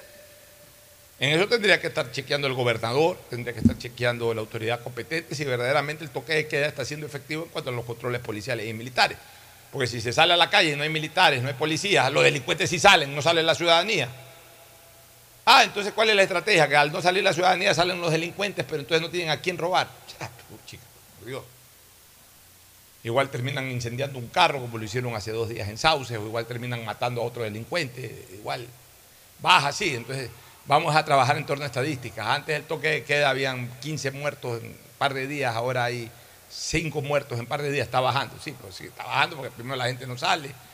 Segundo, los mismos delincuentes ya tampoco no tienen para qué salir porque no están robando, no tienen a quién robar. Entonces, sí, si esa es la manera de controlar, o sea, es distinto a lo del COVID, pues señores. A lo del COVID nos pidieron 24 horas encerrados en las casas porque la verdad es que estábamos peleando contra un microorganismo y además desconocido en cuanto a sus efectos biológicos. Ahora es totalmente distinto. Pero bueno, vamos ahora hacia lo de Charlie Pareja. Tú eh, habías Sí, veía que temprano en la. Veía que había llegado a, a la Asamblea para presentar su, su declaración ante el Comité de Fiscalización de la Asamblea. Eh, a última hora, según Fernando Villavicencio, a última hora se les negó el uso de la antigua sala del Senado, que era donde pensaban hacer la. Una sala más grande. Sí, una sala grande que permite permitir el acceso pues, de todos los medios de comunicación y todo, porque que era una comparecencia pública. Pero ante la negativa de, de facilitarle la sala, la sala del Senado, pues lo iban a hacer en la misma sala de fiscalización la, la comparecencia. No conozco todavía qué resultados ha habido, qué denuncias ha habido. Me imagino que ya tienen que haber empezado con, con el interrogatorio y, la- y las respuestas de, de esta comparecencia de Carlos Pareja. Esperemos, ¿no? Esperemos Pero a ver qué es lo que, Lo que ah, sí- que había dicho de lo que conozco que iba a revelar por lo menos 20 nombres. Bueno, pero a ver, a mí sí me llama la atención, no que UNES se oponga. Pues estoy leyendo la noticia que el, Partido, Social Cristiano se también, lo ha hecho. Sí, los dos se, se pusieron. Y, y- y concretamente se habla de mi querido amigo, yo lo quiero mucho, fue hasta mi legislador suplente cuando me tocó ser legislador, hablo de Pablito Muentes. Me dice el legislador Pablo Muentes interrumpió ayer la sesión destinada a conocer el informe sobre el juicio político en contra del Consejo de Participación Ciudadana y Control Social para presentar su rechazo a la presencia del exministro, pues aseguró que la mesa no puede convertirse en corte y que su trabajo no es meter la mano en la justicia. Nadie está metiendo la mano en la justicia. Ya la Corte hizo lo que tuvo que hacer con todas estas personas. Y seguramente si aparecerán nuevas denuncias, ya la Corte tendrá que abrir nuevos expedientes. O sea, no la Corte, la Fiscalía, y a partir de la Fiscalía vinculaciones, y ya pasa eso al Poder Judicial. Pero un legislador no puede oponerse, no puede oponerse un legislador al control político, pues señores, y finalmente el control político también va por ahí, pues. O sea, si, si- si hay un partido político que en tiempos pasados se identificó mucho con la fiscalización, era precisamente el Partido Social Cristiano a partir de León Febres Cordero Rivadeneira, el papá de los padres, de los padres, de los padres, de los fiscalizadores. Entonces, ¿cómo es posible que el Partido Social Cristiano diga que la Asamblea no es el centro para, no es corte y que, y, y que incluso eh, eso es como meter la mano en la justicia? Sí, no, señores. es. No, señores. Que vaya el señor Pareja, que cante como Gardel, que cante como Sinatra. Y a partir de ahí saldrán nuevas denuncias y a partir de ahí eso también será una alimentación eh, de información para la fiscalía y la fiscalía si es que ya, ya tiene esa información, pues bueno, también será importante para, para preguntar en la fiscalía, oye, si ustedes ya tienen esto que dijo Pareja, ¿por qué esto no lo han tocado? ¿A quién están también protegiendo? Porque hoy día la fiscalía salió con un comunicado medio, medio, medio raro sobre el tema de cooperación eficaz. No sé si. No, no lo he leído. Hoy que ellos habían, eh, pero que ya eh, consideraron que no era oportuno y que, y que simple y llanamente por eso no se estableció ninguna cooperación eficaz. No era oportuna una cooperación eficaz. Salió con un, con un comunicado de esos bastante, bastante novedoso. Distinto es decir que el aporte que dio para Que ellos no consideraban, exacto, que, por eso que no, No, era, no, no, que no no- era no era oportuno, ninguna- que no era necesario, que ellos no consideraban la información de pareja, porque seguramente, porque aparentemente pareja era más boca que, que- que- que- que muestras evidentes. Bueno, está bien, ese es el pronunciamiento de la fiscalía. Está bien, queremos escuchar esa boca. Sí. Y queremos ver qué muestra, porque si pareja Exacto. dice, si pareja hoy día dice en la comisión, sí, eso lo firmó Perico Los Palotes. Pero cuando lo, no, lo firmó, yo vi que firmó, ya, pero ¿dónde está el papel? Otra cosa es decir, aquí está lo que firmó. Claro. Ah, ah, tú dices que lo viste firmar allá, pero ¿te hay alguna prueba o algún indicio algo? No, no hay nada. Ah, ahí sí es pura boca. Ahí cualquiera puede decir, yo vi a Fernando Flores que, Claro. hizo tal cosa, pero demuéstralo. Pero si pareja da indicios, da señales, da- a ver, esto fue lo que yo dije en la fiscalía hace cuatro años o hace cinco años, que fulano, que sultano, que vayan y averigüen en tal sitio, eh, el documento está en tal lugar, o, resultado de este documento ustedes pueden comprobar estos ingresos, estos egresos, etcétera. O sea, si da señales claras, evidentes, de actos dolosos, pues bueno, hay que escucharlos. Y si eso los dio en la fiscalía y la fiscalía no los ventiló, habrá que preguntar por qué no los ventiló la fiscalía. Ojo, cuando pareja regresó al país y cuando pareja se prestó para la cooperación eficaz, la- la fiscal no era la doctora Diana Salazar. La fiscal, el fiscal había sido este señor Vaca Mancheno, cuando vino pareja, lo trajo Pepe Serrano, ¿te acuerdas? Sí, correcto. Ya, o sea, pleno eh, eh, gobierno de Lenín Moreno, pero todavía ya con algún distanciamiento o resentimiento, pues todavía no estaba totalmente aflojado Correa del tema, con Moreno. Estaban ahí poniéndose trompudos los dos, pero todavía no era guerra. Después ya vino esto del Consejo de Participación Ciudadana, la consulta popular, ahí se desató la guerra entre ambos. Luego vino ya el nombramiento de la señora Diana Salazar, previo a la doctora Diana Salazar pasaron como dos, tres fiscales más ahí transitorios. Y obviamente pasó todo ese tiempo, pero fue la doctora Diana Salazar la que inició los procesos. Entonces, una parte de esta situación que va a hablar pareja seguramente pudo haber estado, eh, pudo haber sido ya conocida por la doctora Salazar. No sé si la doctora Salazar usó o no usó. Eh, Eso el tiempo lo dirá, ya una vez que pareja relate todo lo que tiene que relatar, se conocerá si eso lo conoció la fiscalía, si la fiscalía lo usó o no lo usó. Ya todo eso lo vamos a conocer en las próximas horas. Pero de que pareja tiene que hablar, bien que hable. De que hay que escucharlo, bien que haya que escucharlo. De que no hay que oponerse a que vaya una comisión de fiscalización a hablar sobre temas que tienen vínculos con corrupción del Estado. Pues ¿Cómo se puede oponer la comisión de fiscalización o cómo se pueden oponer los legisladores a aquello? Y que son temas que sí le interesan a la ciudadanía. y, y que son temas de interés ciudadano. A mí sí me ha sorprendido esta posición del Partido Social Cristiano. La verdad me ha sorprendido porque además va de la mano con el tema de, de UNES, que es, obviamente en UNES es explicable, en el Partido Social Cristiano no es explicable. Exactamente. En UNES es explicable porque sabe que pareja los va a embarrar a, a su líder. Pero el Partido Social Cristiano, yo no veo que sea que haya una explicación. Porque al menos la explicación que está dando Pablo Muentes, mi buen amigo, voy a repetir, es una explicación eh, para nada sólida. O sea, la explicación que él da es que presenta su rechazo a la presencia del exministro, pues la mesa no puede convertirse en corte y que su trabajo, o sea, el trabajo de la mesa no es meter la mano en la justicia. O sea, Pero sí el trabajo de la mesa es receptar de, de- de- eh, ¿cómo es? Pero denuncias. Por supuesto, por supuesto. E investigar. Entonces, a mí sí me gustaría. Yo voy a hablar con Alfredo Serrano. Tú sabes la relación de amistad que yo tengo con Alfredo. Yo no tengo ya nada que ver con el Partido Social Cristiano. Siempre digo, soy social cristiano de corazón, pero no de afiliación. Ni tampoco estoy haciendo ningún tipo de ejercicio político con el Partido Social Cristiano. Le tengo un gran aprecio a Jaime Nebot, líder del Partido Social Cristiano, a quien reconozco como un líder nacional. Le tengo un, tengo un enorme aprecio y, y caramba, pues una relación de amistad entrañable con Alfredo Serrano, su presidente. Soy amigo de muchísimos de los dirigentes del Partido Social Cristiano, todos son mis amigos, mejor dicho. Al partido, desde lo dogmático, lo llevo en mi corazón. Mi padre fue fundador del movimiento social cristiano en Guayaquil, en la provincia del Guayas, en la época de Camilo Ponce. Yo fui eh, legislador social cristiano, estuve en todas las campañas social cristianas, la de León, las dos de Nebot, la de Javier Neira, la de Cintia Viteri, en donde ya incluso en parte la dirigí. O sea, estoy hablando de la de Cintia Viteri para la primera presidencia. No estoy hablando para la segunda presidencia y menos para lo de la alcaldía. O sea, yo he sido social cristiano de afiliación, de ejercicio político, ya de ninguna de las dos la soy, sí sigo siendo un hombre con sentimiento eh, muy estrecho al dogma social cristiano. Yo sí voy a hablar con Alfredo Serrano y le voy a decir, oye, ¿cómo así ustedes se opusieron? ¿Con qué argumentos se han opuesto a la presencia de pareja en la asamblea? Porque no, no, no, no, no, no le encuentro explicación. Sí de UNES, de UNES le encuentro explicación. De UNES es. Van a berrear a sus líderes. Pero del Partido Social Cristiano realmente no, porque además, eh, digamos que el Partido Social Cristiano no fue parte de ese gobierno. El abogado Nebot nunca ha estado vinculado a temas eh, relacionados con el Ministerio de Energía y Minas, ni ningún dirigente social cristiano que uno conozca. Entonces, eh, o sea, hablo del negocio petrolero.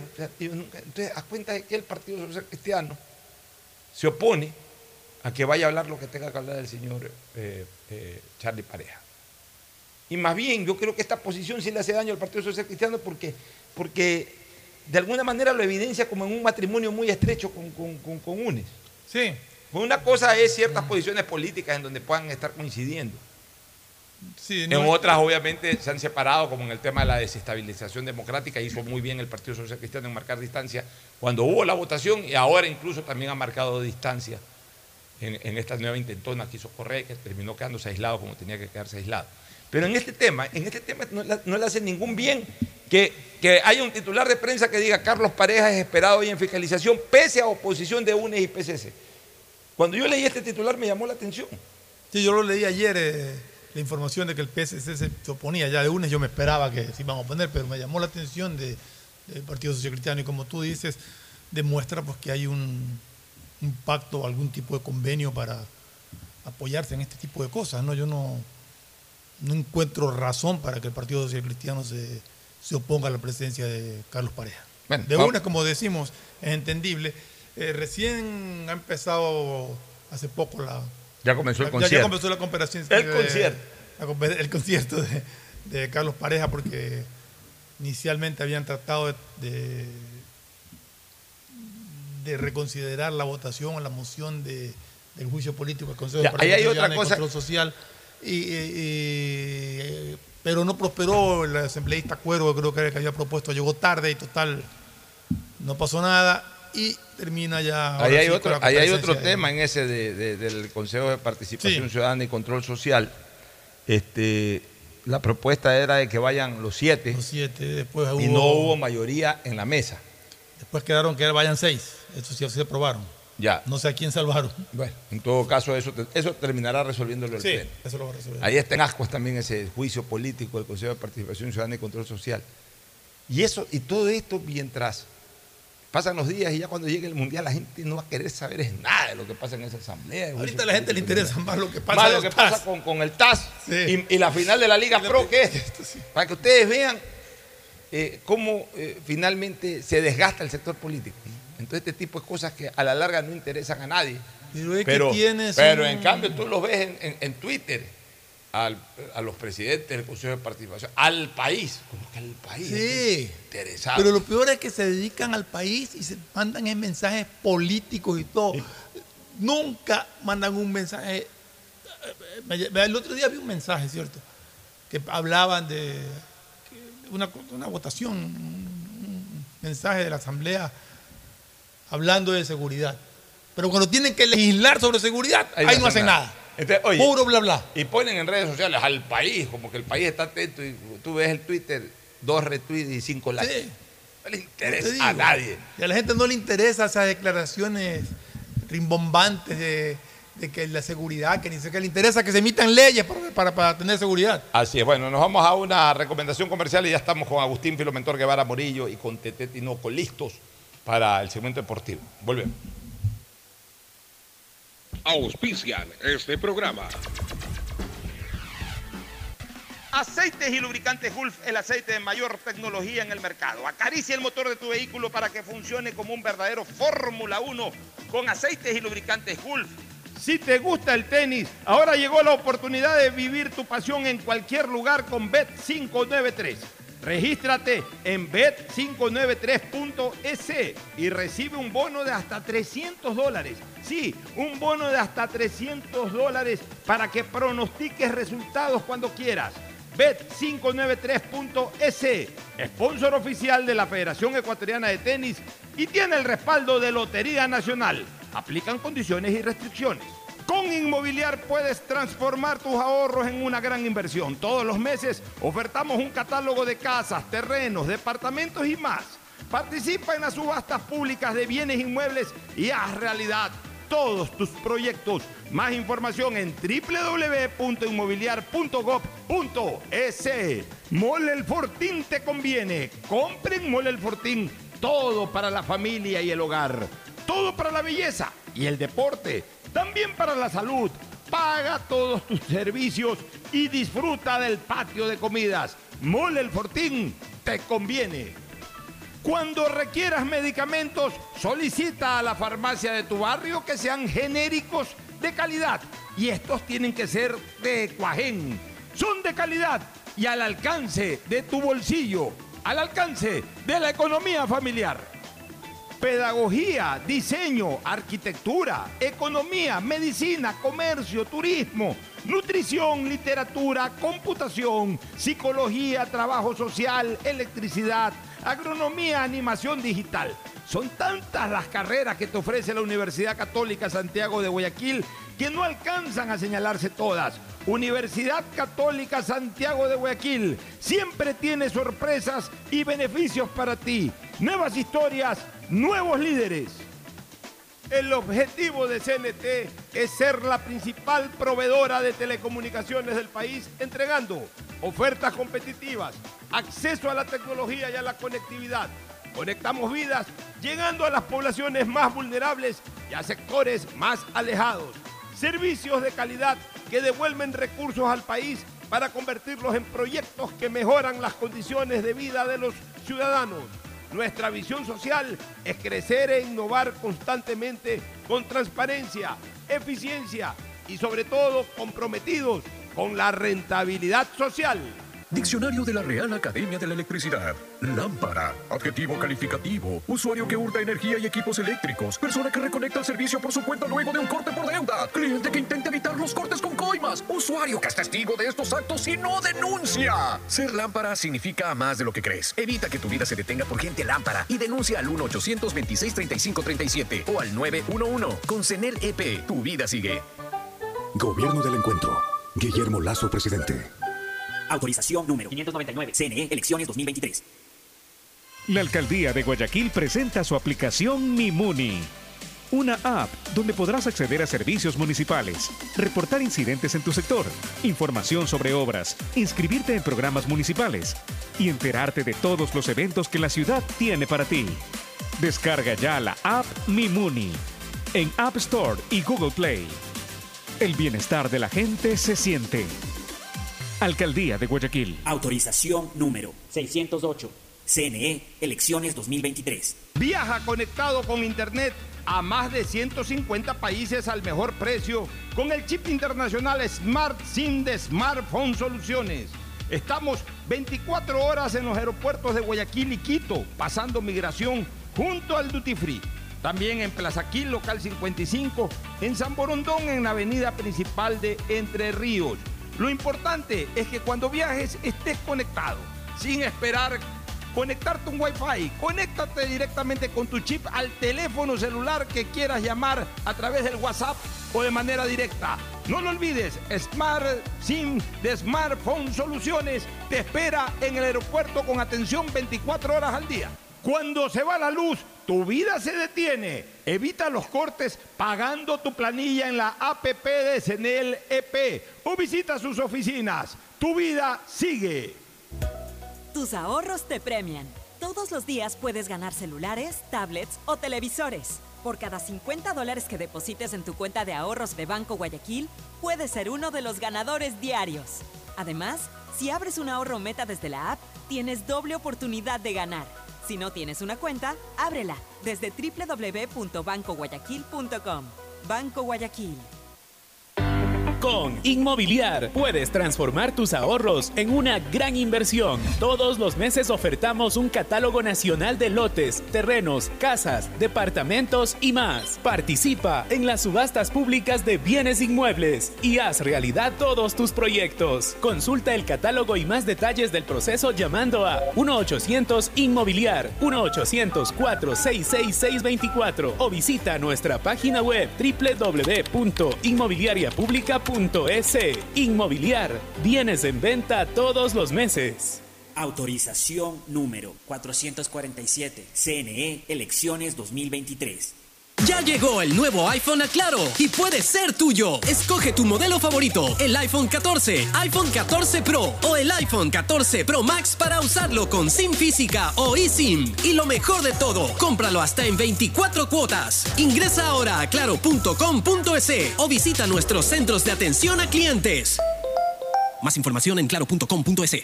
La alcaldía informa que ya puedes registrarte al programa Generación Digital. Si eres estudiante de primero de bachillerato, décimo y noveno año de colegio fiscal o fiscomisional, ingresa a www.generaciondigitalgye.com y regístrate para que puedas acceder a una de las tablets que la alcaldía te obsequiará para que estudies y te conectes al futuro. El bienestar de la gente se siente. Alcaldía de Guayaquil. Autorización número 609. CNE Elecciones 2023. Estamos en la hora del pocho. En la hora del pocho presentamos Deportes. Muy bien, estamos en el cemento deportivo. Marlon Rodríguez estará el viernes para recordar el Mundial de Italia 90. Por lo pronto, hasta aquí, ni más ni menos, ni más ni menos que la presencia incomparable e inconfundible de Agustín Filomentor Guevara Morillo. Muchas gracias a Pochito y también todos los seguidores no tuyos como el chico Casanelo que está con el carro este rato. Está Sí, rodando, sí, ¿no? Sigue rodando el hombre sí, todo el tiempo. perfecto, que vaya a jugar el sábado. Alguna vez le llaman para que juegue, dice que es delantero. Quieres hacerle, que le quieres poner de arquero. dice. tengo arquero. Sí. Dice, yo voy de arquero. Si lo quiere Soy poner de delantero, arquero a la dice el brava. hombre. Entonces- ¿Qué le he dicho al hombre? A ver, gánate una carrera. O sea, o dos o tres carreras tapando. Ahí se le paga un billetito para que tape. Yo no le estoy diciendo que vaya gratis. No, Ah, pero que no le si gusta hacer- jugar, ahí sí gratis. Pero, eh, Pero no. si quieres tapar, ahí hay un billetito. Pero quiere Si jugar escuchando, ya sabe. Pero es que es delantero, dice el hombre. No, Entonces, ahí que juegue gratis, porque es parte de la promoción. Él puede ir y jugar. sí. eh, ahí ver. juega. Pero, pero lo- En el fútbol hay que jugar de todo, toca a veces pararse tú, en todas tú. partes. O sea, él tiene que decidir. Pues está manejando que ahorita pasa es que hay uno que hay uno que tiene la suerte de, de poder, o sea, sabes que ser arquero no es fácil. eh. No es fácil. No es fácil, No, pero- eh, pero- pero parece mentira. oye, ser arquero es uno de los puestos, más difíciles que hay. Claro, bueno, que eh, para pararse en el arco se para cualquiera y todo tiro de gol. yo ya le he dicho, ya es difícil. Yo ya le he dicho a Ítalo, él no es arquero, pero es un pelotero, pelotero de calle. Eh, todo pelotero de calle sabe jugar en cualquier puesto, hasta de arquero. Y fue pupilo del Patucho Albán también. Ya, sí. entonces yo ya lo que le he dicho a Ítalo es, necesitamos arqueros. Si quieres ganarte un billetito, te pagamos porque vayas a tapar. Si quieres ir a jugar, ahí anda como exalumno. Tú ya sabes Pero aquí tenemos a Teo Tinoco. mira, que hay jugadores que han jugado en todos los puestos menos en el arco. Eh, eso es cierto. Es, es Ya, verdad. que no le da Ya es para el arco. Ya es cuestión de que él decida. Te- te- Tinoco, Tadeo Tinoco. ¿Qué, pasa con eh, el Nacional? El Nacho Bueno, está. En Copa Libertadores fase fase 1. Ya, perfecto. Recordemos, va a fase 1 como Ecuador 4. Así que temporada redonda para el cuadro del Nacional. Vuelve a la Serie A y también No, clasifica. eh, eh, eh, año soñado para el Nacional. Sí. Vuelve a la A, clasifica a Copa. eh, o sea, eh, le salió todo perfecto, menos ganar la Copa Ecuador, que no la pudo ganar, pero, pero, Pero eso- el premio de, El premio de- el premio de la Copa Ecuador se lo llevó, el premio no económico, pero el premio deportivo, que era la Igual clasificación a la. Se le- se le- ahí como tú dijiste hace un rato se le alinearon los astros. Se porque le no le correspondía. No, le le correspondía. Es que, es que no puede haber sido eh, eh, más suertudo en eso nacional. El- el- La Copa Ecuador la gana el Independiente que ya había ganado su clasificación por Sudamérica, por la Copa Sudamericana. O sea, eh, eh, eh, el Independiente no es, rep- es representante del fútbol ecuatoriano, pero realmente tiene cupo con Mebol, no Claro. tiene cupo del fútbol el ecuatoriano. fútbol ecuatoriano, claro. Entonces le correspondería el segundo. Pero el segundo que fue nueve, para desgracia de nueve y para bendición del Nacional, bajó de, bajó de divisional. Ya no puede jugar. y sí hay un reglamento, ya lo leí bien porque a mí me tenía esto fastidiado. A todo el mundo. Ya, pero yo leí, ya, ya entré al reglamento de la Confederación Sudamericana de Fútbol y es verdad. ¿Qué dice el reglamento de la Confederación Sudamericana de Fútbol? Que para jugar Copa Libertadores entre otras condiciones, ganar eh, los cupos de clasificación, etcétera, pero entre otras condiciones, la pueden jugar equipos de otra división que no sea la principal. Y en este caso, ni siquiera está hablando de categorías, Ah, sino de, la de la división principal. La la división principal en el fútbol ecuatoriano siempre ha sido la A. Ya. Este, no la pueden jugar si no están en la divisional A, salvo que ganen torneos oficiales que acrediten paso a Copa Libertadores. O sea, si hubiera ganado Si hubiese 9 de ganado octubre en octubre la Copa Ecuador, así está en la. B, o si hubiese ganado un equipo de segunda categoría la Copa Ecuador, podía, podía jugar.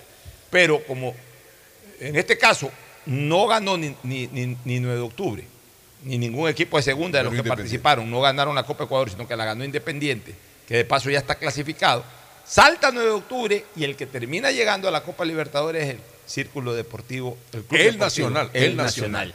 Que por eso te digo, un año redondo, un año en donde el Nacional eh, comenzó el año soñando con volver a la A, no solamente que volvió a la A, sino que clasificó a Copa, que es como haber jugado en la A y haber clasificado a Copa. Y, ahí Y van acuérdense a volver que generosos eh, hinchas del Nacional que son militares para aportar. Va a haber aportantes Ojalá. nuevamente para Y el mire- equipo nacional. Ojalá, que ojalá, porque el Nacional merece porque antes, era obligatorio, ahora va a ser voluntario. ahora es voluntario, pero por clasificar a fase 1 se llevan 400 mil dólares. Ah, está bien. O sea, ingresan con De paso tienen ese billetito De para pagar deudas.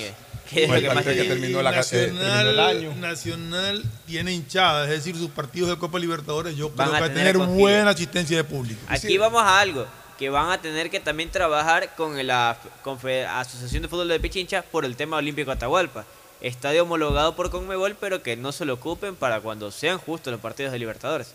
Ahí van a tener que planificar también aquello. Claro. Tiene que ser claro. Oye, la señorita Chalá era el presidente, ¿sí? No, es Lucía Vallecilla. Ah, Vallecilla, ah, no, Vallecilla, doctora Lucía Vallecilla. Hermana de Nancy Vallecilla, También, que son apellidos de... Mano del atleta. Bueno, Son perdió 9, apellidos. perdió 3 a 1. ¿no? 3-1 con 3-1. un cuadro independiente. Iba perdiendo 3-0. Iba perdiendo 3-0, puso el del honor.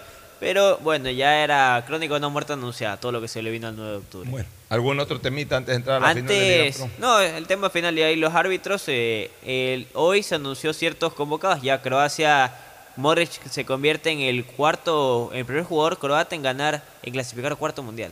O sea, va a ser Modric. Luka Modric, Lucas Modric, al cuarto Sí. mundial vaya Lucas. cuarto tan mundial. rápido. Su cuarto mundial y Sadio Mané estaría por ¿Se quedarse ya fuera. Sí. Sí. Se Ayer, queda fuera del mundial. Eh, ya dan por un hecho que se queda. Se queda fuera del Sí. mundial. ¿no? Tremenda pesadilla que se, se libre Ecuador. Se libre ¿no? Ecuador, una claro, no, la celebramos. No, no, no, Obviamente que no. Es un mal para, una, para un ser igual. humano Sí. y además para el propio mundial. eh, Ese tipo de jugadores espectaculares deben estar en la Copa del Mundo. Pero, pero tampoco podemos negar de que, Que es un alivio. de que no nos estamos librando de una pesadilla. No, yo no lo pongo como un alivio. No, o sea, sino que nos estamos ataque. librando de una pesadilla. Pena por un jugador, sobre todo como Mané, que, que es eh, realmente extraordinario, no como no solamente como futbolista, Exacto. sino como persona. Sí. Exacto. Entonces, eso en cuanto al mundial, eh, es Esos una de las jugadores, bajas. eh, a ver, ¿qué tiene? Fractura de peroné. Eh, Algo en del las peroné, próximas sí, de la rodilla. Y rodilla el también. tema de la rodilla. ¿No peroné? primero decían rodilla también. una- un problema en la molestia en la rodilla. La rótula. Mire, mire, La yo, te- yo rótula. les digo una cosa. Hasta siendo fractura de peroné, Ajá. hasta siendo fractura de peroné, eh, definitivamente no es lo mismo que cuando es fractura de tibia. Cuando es fractura de tibia hay que operar. Claro. Cuando es fractura de peroné, que es el hueso de afuera de la pierna, siempre, siempre tenga claro, las dos tibias se miran, dicen. porque la- son la, son lo- eh, son lo- la pierna, la pierna tiene dos huesos.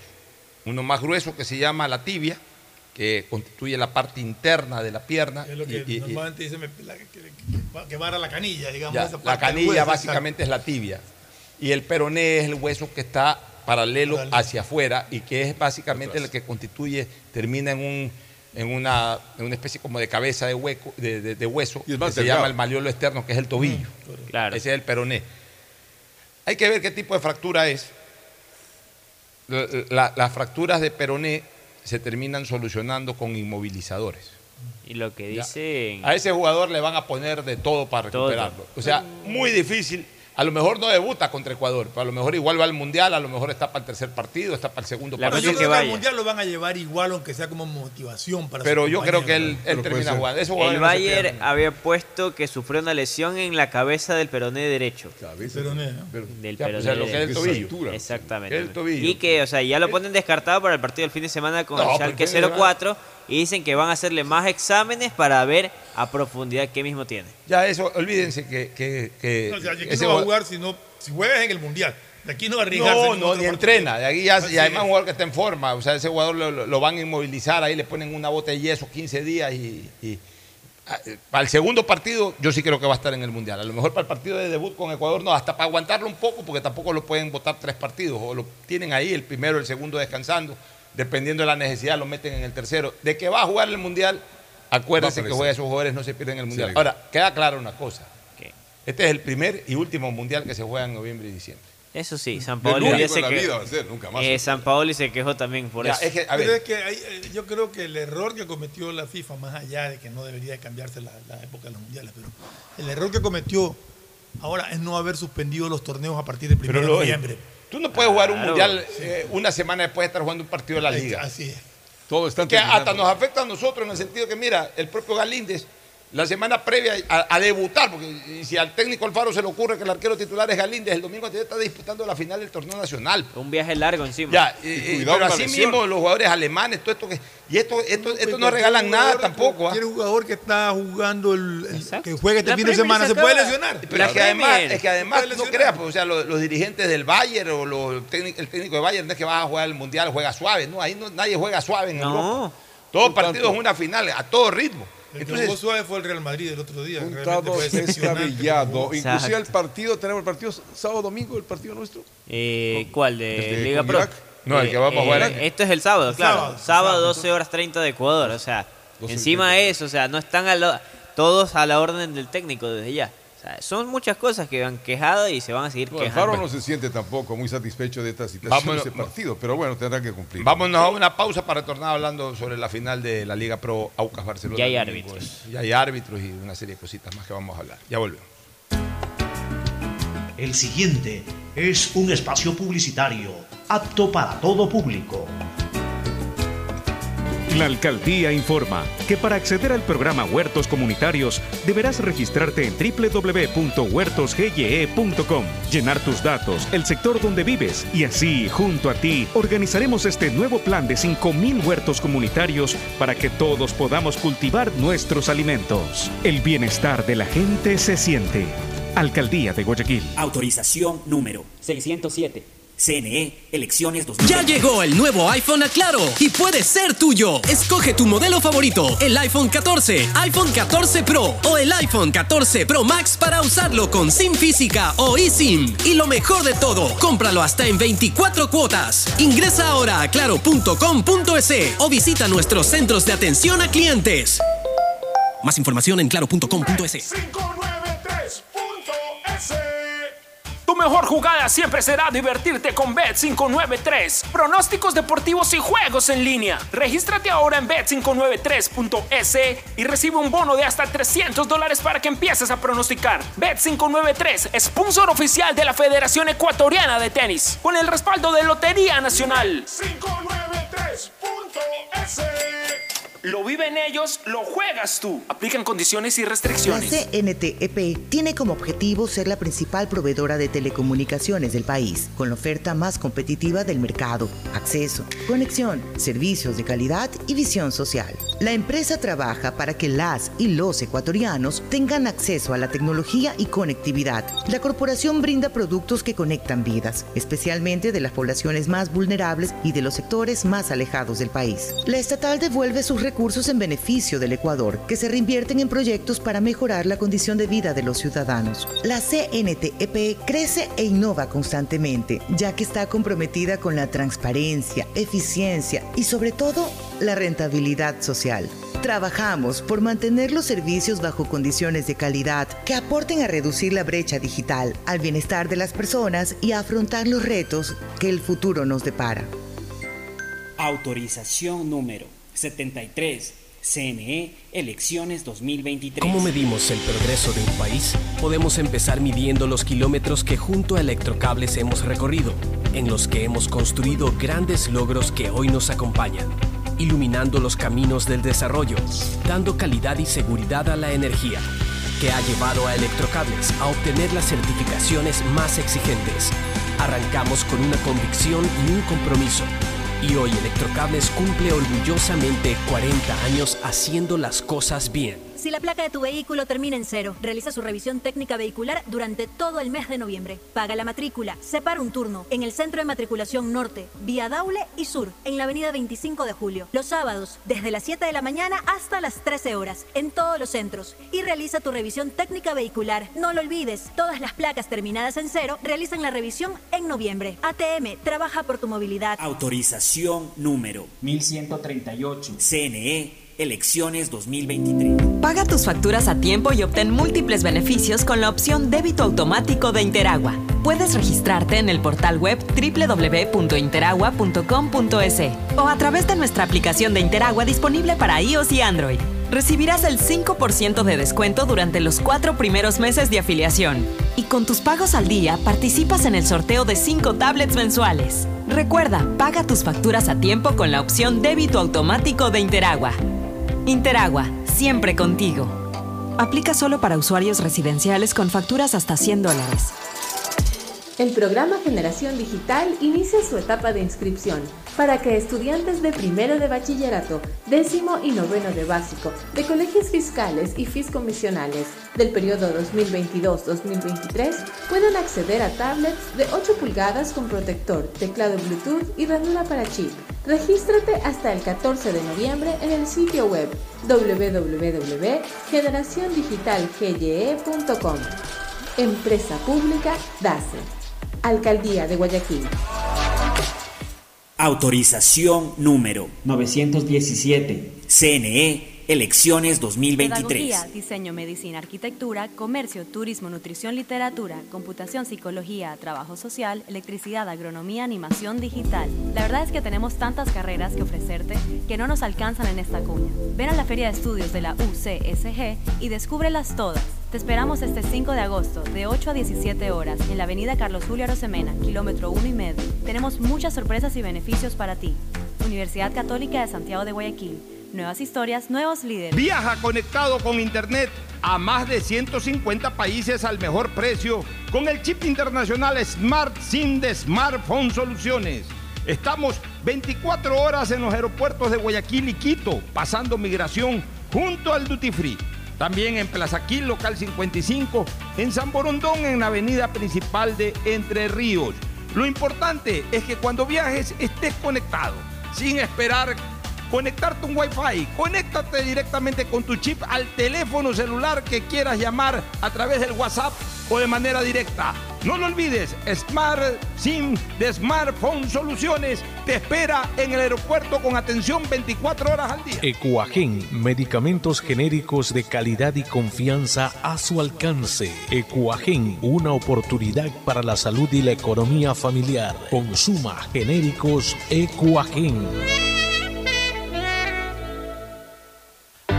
Con Inmobiliar puedes transformar tus ahorros en una gran inversión. Todos los meses ofertamos un catálogo nacional de lotes, terrenos, casas, departamentos y más. Participa en las subastas públicas de bienes inmuebles y haz realidad todos tus proyectos. Consulta el catálogo y más detalles del proceso llamando a 1-800 Inmobiliar 1-800-466-624 o visita nuestra página web www.inmobiliariapublica.es. Inmobiliar. Bienes en venta todos los meses. Autorización número 447. CNE, elecciones 2023. Diccionario de la Real Academia de la Electricidad. Lámpara. Adjetivo calificativo. Usuario que hurta energía y equipos eléctricos. Persona que reconecta el servicio por su cuenta luego de un corte por deuda. Cliente que intenta evitar los cortes con coimas. Usuario que es testigo de estos actos y no denuncia. Ser lámpara significa más de lo que crees. Evita que tu vida se detenga por gente lámpara y denuncia al 1-826-3537 o al 911. Con CENEL EP, tu vida sigue. Gobierno del Encuentro. Guillermo Lazo, presidente. Autorización número 599. CNE, elecciones 2023. La alcaldía de Guayaquil presenta su aplicación Mimuni. Una app donde podrás acceder a servicios municipales, reportar incidentes en tu sector, información sobre obras, inscribirte en programas municipales y enterarte de todos los eventos que la ciudad tiene para ti. Descarga ya la app Mimuni en App Store y Google Play. El bienestar de la gente se siente. Alcaldía de Guayaquil. Autorización número 608. CNE, elecciones Profe 2023. Alfaro, ¿cuál es la importancia del banco para la selección? Desde este banco plantamos la semilla de un sueño. Cuando uno llega a su hogar, ve a su familia, mira para atrás y ve que el, todo el sacrificio no fue en vano. Y ese sacrificio se pudo hacer realidad porque hubo un banco también que le dio la posibilidad de que ese sueño se pueda cristalizar. En el fútbol, bancos hay muchos, pero solo Banco Guayaquil es el banco de la tri, patrocinador oficial de la selección ecuatoriana de fútbol. Hay sonidos que es mejor nunca tener que escuchar. Porque cada motor es diferente. Desde hace 104 años, Lubricantes Gulf mantiene la más alta tecnología y calidad en línea de aceites para motores a diésel y gasolina. Está hecho con una fórmula especial para dar excelente protección a todo tipo de motores, evitando el desgaste prematuro de pistones, anillos y árbol de levas, ayudando a mantener limpio el motor y libre de depósitos que se forman por las altas o bajas temperaturas. Dele a su motor lo que se merece. Lubricantes Gulf, la más alta tecnología en lubricación. 104 años preservando la vida de su motor. Lubricantes Gulf. Gulf es más lubricante.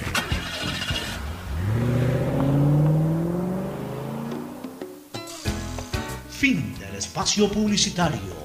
Usted está escuchando un programa de opinión, categoría O, apto para todo público.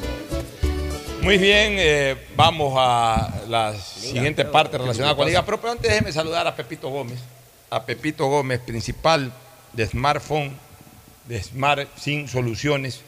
Este, esa compañía extraordinaria, extraordinaria, que brinda servicio y que achicó al mundo. Achicó al mundo. Antes era un problema eh, viajar a Estados Unidos, viajar a, otros lados, porque viajabas con tu propio chip local y obviamente por el roaming eh, el, tema era complicado en cuanto al costo. Pero desde que hay smartphone, de Smart, eh, Smart SIM soluciones, se solucionó ese problema.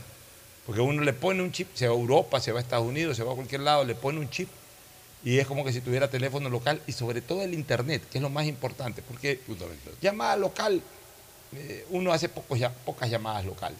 Uno más necesita el, el chip para tener buen internet y con ese internet poderse comunicar ya sea por WhatsApp, al, al teléfono directo que uno quiera llamar, o navegar, eh, usar redes sociales, etcétera.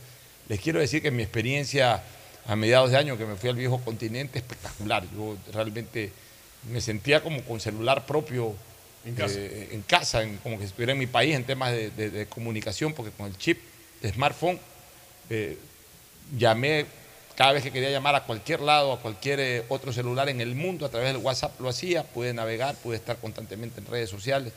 Nunca se me inhibió el servicio. Es más, a veces yo tenía señal y nacionales del sitio donde yo estaba, en España, en otros lados, a veces No se les perdía la señal. Pero a smartphone nunca se le perdió la señal. Y ojo, para los que van a viajar a Qatar, que nos están escuchando, pronto, vamos, no, ya, pronto vamos a iniciar una promoción para entregar smartphone eh, eh, este, para que puedan comunicarse desde Qatar. Pero igual, pero igual, este, las personas que no participen en la promoción porque vayan a ir a Qatar, que sepan que Smartphone tiene los chips indicados para que ustedes puedan hablar desde Qatar durante todo el mundial con quienes quieran hablar. Y además es muy cómodo eh, adquirirlo porque se sale de, de una vez que se pasan los filtros de- de salida en el aeropuerto internacional, una vez que ya se entra a, a la sala de gates o de embarque, ahí apenas uno ya entra a la sala de embarques, ahí a la izquierda está justamente la primera oficina, la primera oficina, una vez que se pasa el duty free, la primera oficina este, es la de smartphone. Que ahí se compra el chip que uno quiere y puede hablar de cualquier lado del mundo sin ningún tipo de problema. Un saludo a Pepe Gómez que está en la sintonía. Muy bien. Fabuloso, bueno, y vamos para el partido. A ver, están ya definidos los árbitros para la jornada del domingo, 18 horas. Luis Quiroz va a ser el árbitro central. Fabuloso árbitro. Él va como central. Juan Aguiar, línea Bien 1. Bien reconocido. Línea 2, Dani Ávila. El cuarto árbitro va a ser Carlos Orbe. Aquí ponen un quinto árbitro por cualquier cosa, Flavio Anal. En el bar, Jeffers- línea. Y lo ponen como cuarto árbitro en esta ocasión. Como quinto árbitro, por si ¿Quién, acaso. quién maneja el bar? En el bar, Jefferson Macías, asistente bar 1, Cristian Lescano, que ha sido reiteradamente línea, y en asistente bar 2, Roberto Paul Sánchez. Hoy ser árbitro no es difícil, señor Quiroz. Hay una duda, póngase en contacto con el VAR. Un penal, un auto, un- una pelota que pasó o no pasó de la raya, una expulsión. Consulte con el VAR, o que el VAR lo, lo- lo informe. O sea, trabaje con la gente del VAR y que el VAR, el VAR trabaje con el árbitro. Exacto. Ya se acabó la época en que pitar un partido de fútbol era un tormento para un árbitro. Cierto. Todo era puro ojo. Ya hoy, si no hay un buen arbitraje es porque o es recontra malo o los del VAR son recontra malos. O sea, Ambos hoy- cometen hoy- errores. Hoy ya no hay, ya no hay ni, ni siquiera cómo decir si un árbitro es bueno o un árbitro es malo. O sea, hoy, No, hoy- hoy- decir como que un árbitro es malo, sí. Por Se no puede tomar las decir acciones. porque el VAR, que- acordémonos que el VAR solamente interviene en muy contadas cosas.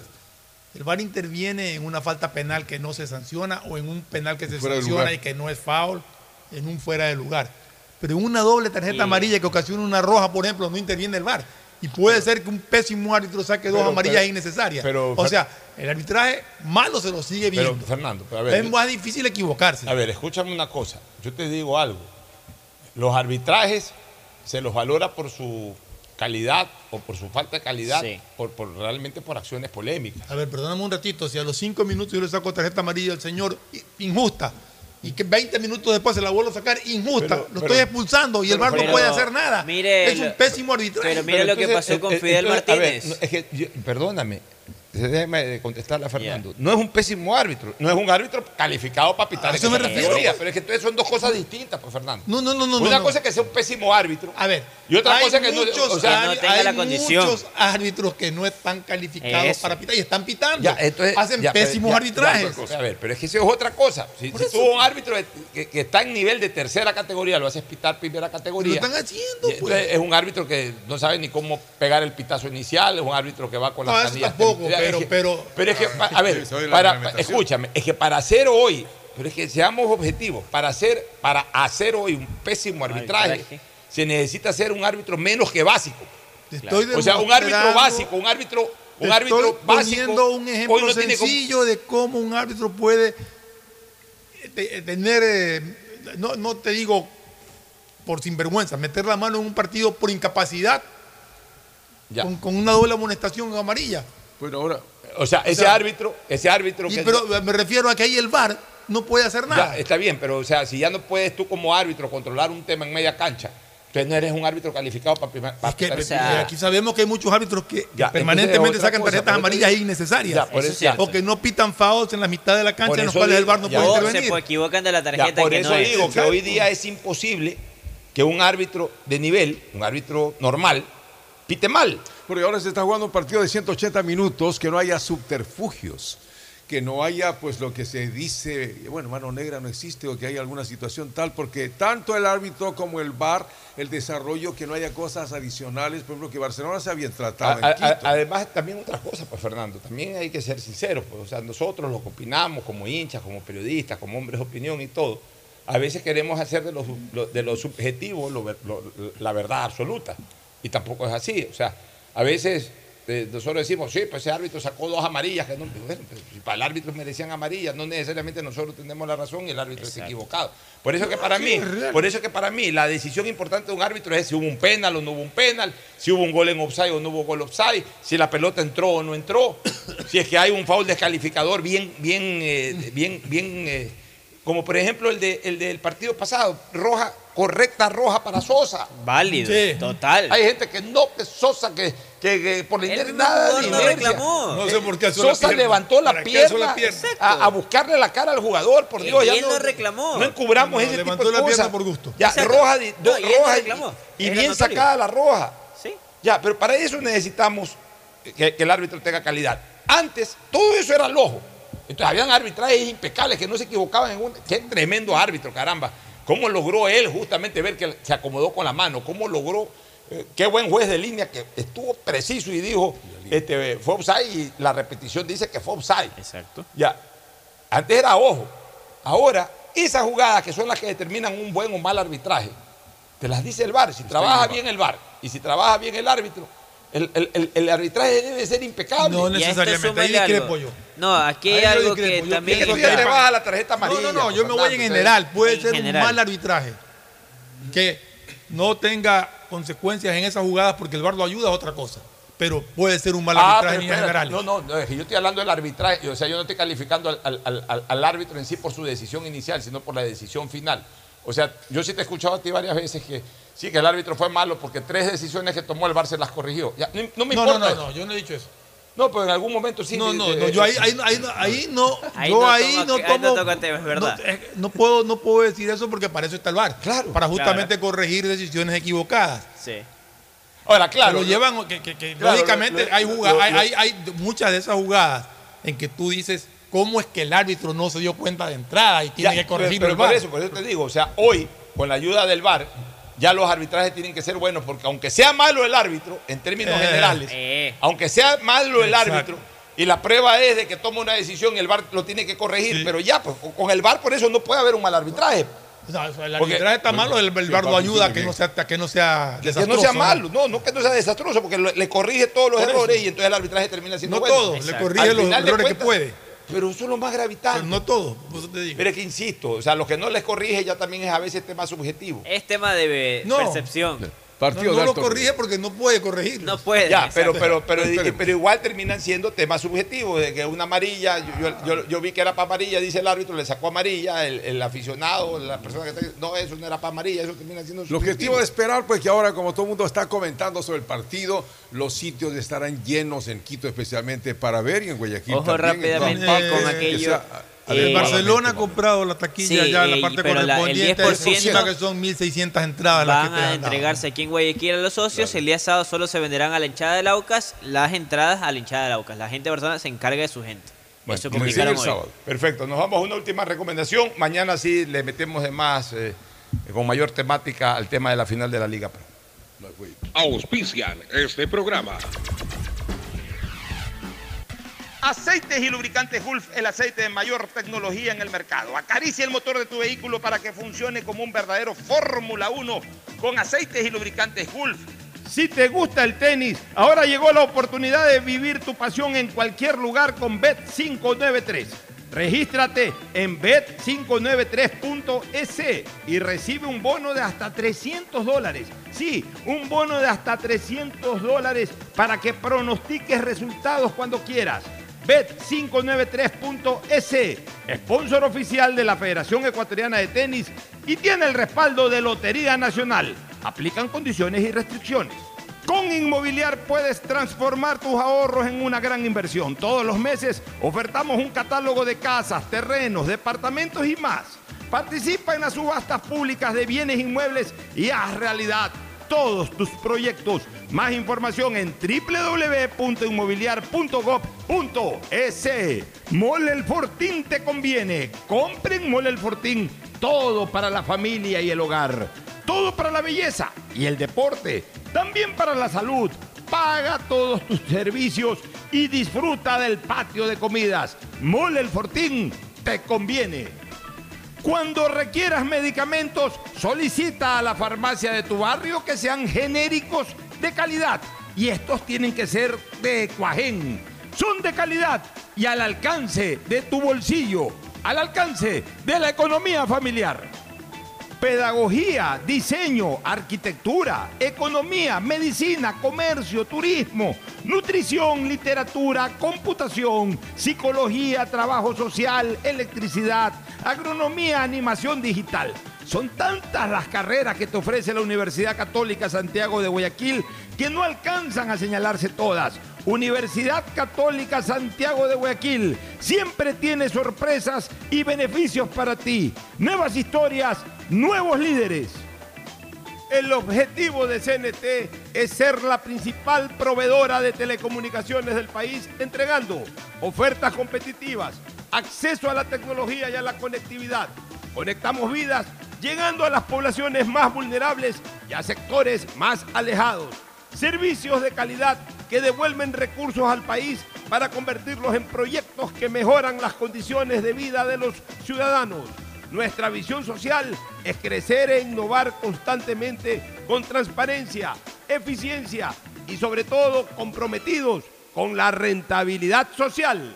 Diccionario de la Real Academia de la Electricidad. Lámpara. Adjetivo calificativo. Usuario que hurta energía y equipos eléctricos. Persona que reconecta el servicio por su cuenta luego de un corte por deuda. Cliente que intenta evitar los cortes con coimas. Usuario que es testigo de estos actos y no denuncia. Ser lámpara significa más de lo que crees. Evita que tu vida se detenga por gente lámpara y denuncia al 1-826-3537 o al 911. Con CENEL EP, tu vida sigue. Gobierno del Encuentro. Guillermo Lazo, presidente. Autorización número 599. CNE, elecciones 2023. Viaja conectado con Internet a más de 150 países al mejor precio con el chip internacional Smart SIM de Smartphone Soluciones. Estamos 24 horas en los aeropuertos de Guayaquil y Quito, pasando migración junto al Duty Free.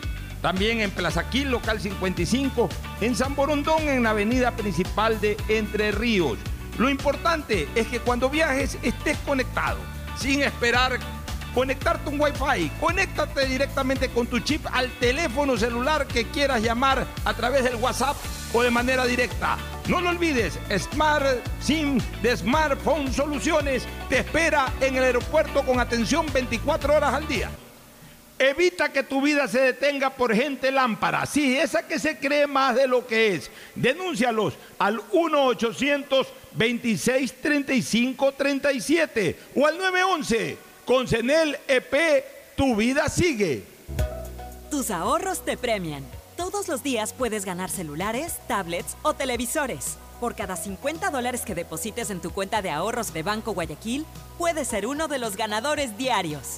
Además, si abres un ahorro meta desde la app, tienes doble oportunidad de ganar. Si no tienes una cuenta, ábrela desde www.bancoguayaquil.com.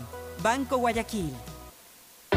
Con Inmobiliar puedes transformar tus ahorros en una gran inversión. Todos los meses ofertamos un catálogo nacional de lotes, terrenos, casas, departamentos y más. Participa en las subastas públicas de bienes inmuebles y haz realidad todos tus proyectos. Consulta el catálogo y más detalles del proceso llamando a 1-800 Inmobiliar 1-800-466-624 o visita nuestra página web www.inmobiliariapublica.com .es. Inmobiliar. Bienes en venta todos los meses. Autorización número 447. CNE, elecciones 2023. Ya llegó el nuevo iPhone a Claro y puede ser tuyo. Escoge tu modelo favorito, el iPhone 14, iPhone 14 Pro o el iPhone 14 Pro Max para usarlo con SIM física o eSIM. Y lo mejor de todo, cómpralo hasta en 24 cuotas. Ingresa ahora a claro.com.es o visita nuestros centros de atención a clientes. Más información en claro.com.es. La alcaldía informa que ya puedes registrarte al programa Generación Digital. Si eres estudiante de primero de bachillerato, décimo y noveno año de colegio fiscal o fiscomisional, ingresa a www.generaciondigitalgye.com y regístrate para que puedas acceder a una de las tablets que la alcaldía te obsequiará para que estudies y te conectes al futuro. El bienestar de la gente se siente. Alcaldía de Guayaquil. Autorización número 609. CNE, elecciones 2023. Estamos en la hora del pocho. Gracias por su sintonía. Este programa fue auspiciado por Aceites y lubricantes Gulf, el aceite de mayor tecnología en el mercado. Cuando necesites buenos genéricos, acude a la farmacia de tu barrio y pide genéricos de calidad. Solicita los medicamentos genéricos de Cuajén. Viaja conectado con internet a más de 150 países al mejor precio con el chip internacional Smart SIM de Smartphone Soluciones. Si ganas en la vida y quieres ganar en el juego, llegó el momento de que te diviertas con los pronósticos deportivos de Bet593.es. Regístrate ahora y recibe un bono de hasta 300 dólares. Bet593.es, sponsor oficial de la Federación Ecuatoriana de Tenis y con el respaldo de Lotería Nacional. Mole el Fortín te conviene. Compren Mole el Fortín, todo para la familia y el hogar. Todo para la belleza y el deporte, también para la salud. Paga todos tus servicios y disfruta del patio de comidas. Mole el Fortín te conviene. Universidad Católica Santiago de Guayaquil tiene tantas carreras que ofrecerte que es difícil señalarlas todas. Siempre tiene sorpresas y beneficios para ti. Universidad Católica Santiago de Guayaquil. Nuevas historias, nuevos líderes. CNT y su objetivo de ser la principal proveedora de telecomunicaciones del país, con una visión social de crecer e innovar constantemente, con transparencia, eficiencia y sobre todo comprometidos con la rentabilidad social. ¡Rápido! ¡Busca el partido! ¡Busca el partido! Se juega el balón por la Ahí, ahí, ahí. Pase a medio campo. Pase a la banda derecha para la corrida. Corre por la banda. Centro al área. Cuando se va la luz, tu vida se detiene. Evita los cortes pagando tu planilla en nuestra app o visitando nuestras oficinas. Con CENEL EP, tu vida sigue. Gobierno del Encuentro. Guillermo Lazo, presidente. Autorización número 600. CNE Elecciones 2023. La alcaldía informa que para acceder al programa Huertos Comunitarios deberás registrarte en www.huertosgye.com, llenar tus datos, el sector donde vives y así, junto a ti, organizaremos este nuevo plan de 5.000 huertos comunitarios para que todos podamos cultivar nuestros alimentos. El bienestar de la gente se siente. Alcaldía de Guayaquil. Autorización número 607. CNE Elecciones 2023. Con Inmobiliar puedes transformar tus ahorros en una gran inversión. Todos los meses ofertamos un catálogo nacional de lotes, terrenos, casas, departamentos y más. Participa en las subastas públicas de bienes inmuebles y haz realidad todos tus proyectos. Consulta el catálogo y más detalles del proceso llamando a 1-800 Inmobiliar 1-800-466-624 o visita nuestra página web www.inmobiliariapublica.es. Inmobiliar. Bienes en venta todos los meses. Autorización número 447. CNE Elecciones 2023. Ya llegó el nuevo iPhone a Claro y puede ser tuyo. Escoge tu modelo favorito, el iPhone 14, iPhone 14 Pro o el iPhone 14 Pro Max para usarlo con SIM física o eSIM. Y lo mejor de todo, cómpralo hasta en 24 cuotas. Ingresa ahora a claro.com.es o visita nuestros centros de atención a clientes. Más información en claro.com.es. La alcaldía informa que podrás acceder a todos los servicios del Hospital Bicentenario de lunes a viernes de 8 de la mañana a 4 de la tarde. Aquí también podrás acceder a los servicios de Unidad de Enfermedades Infecciosas, Tomografía, Rayos X, Salud Mental, Fisioterapia. Trabajamos de corazón.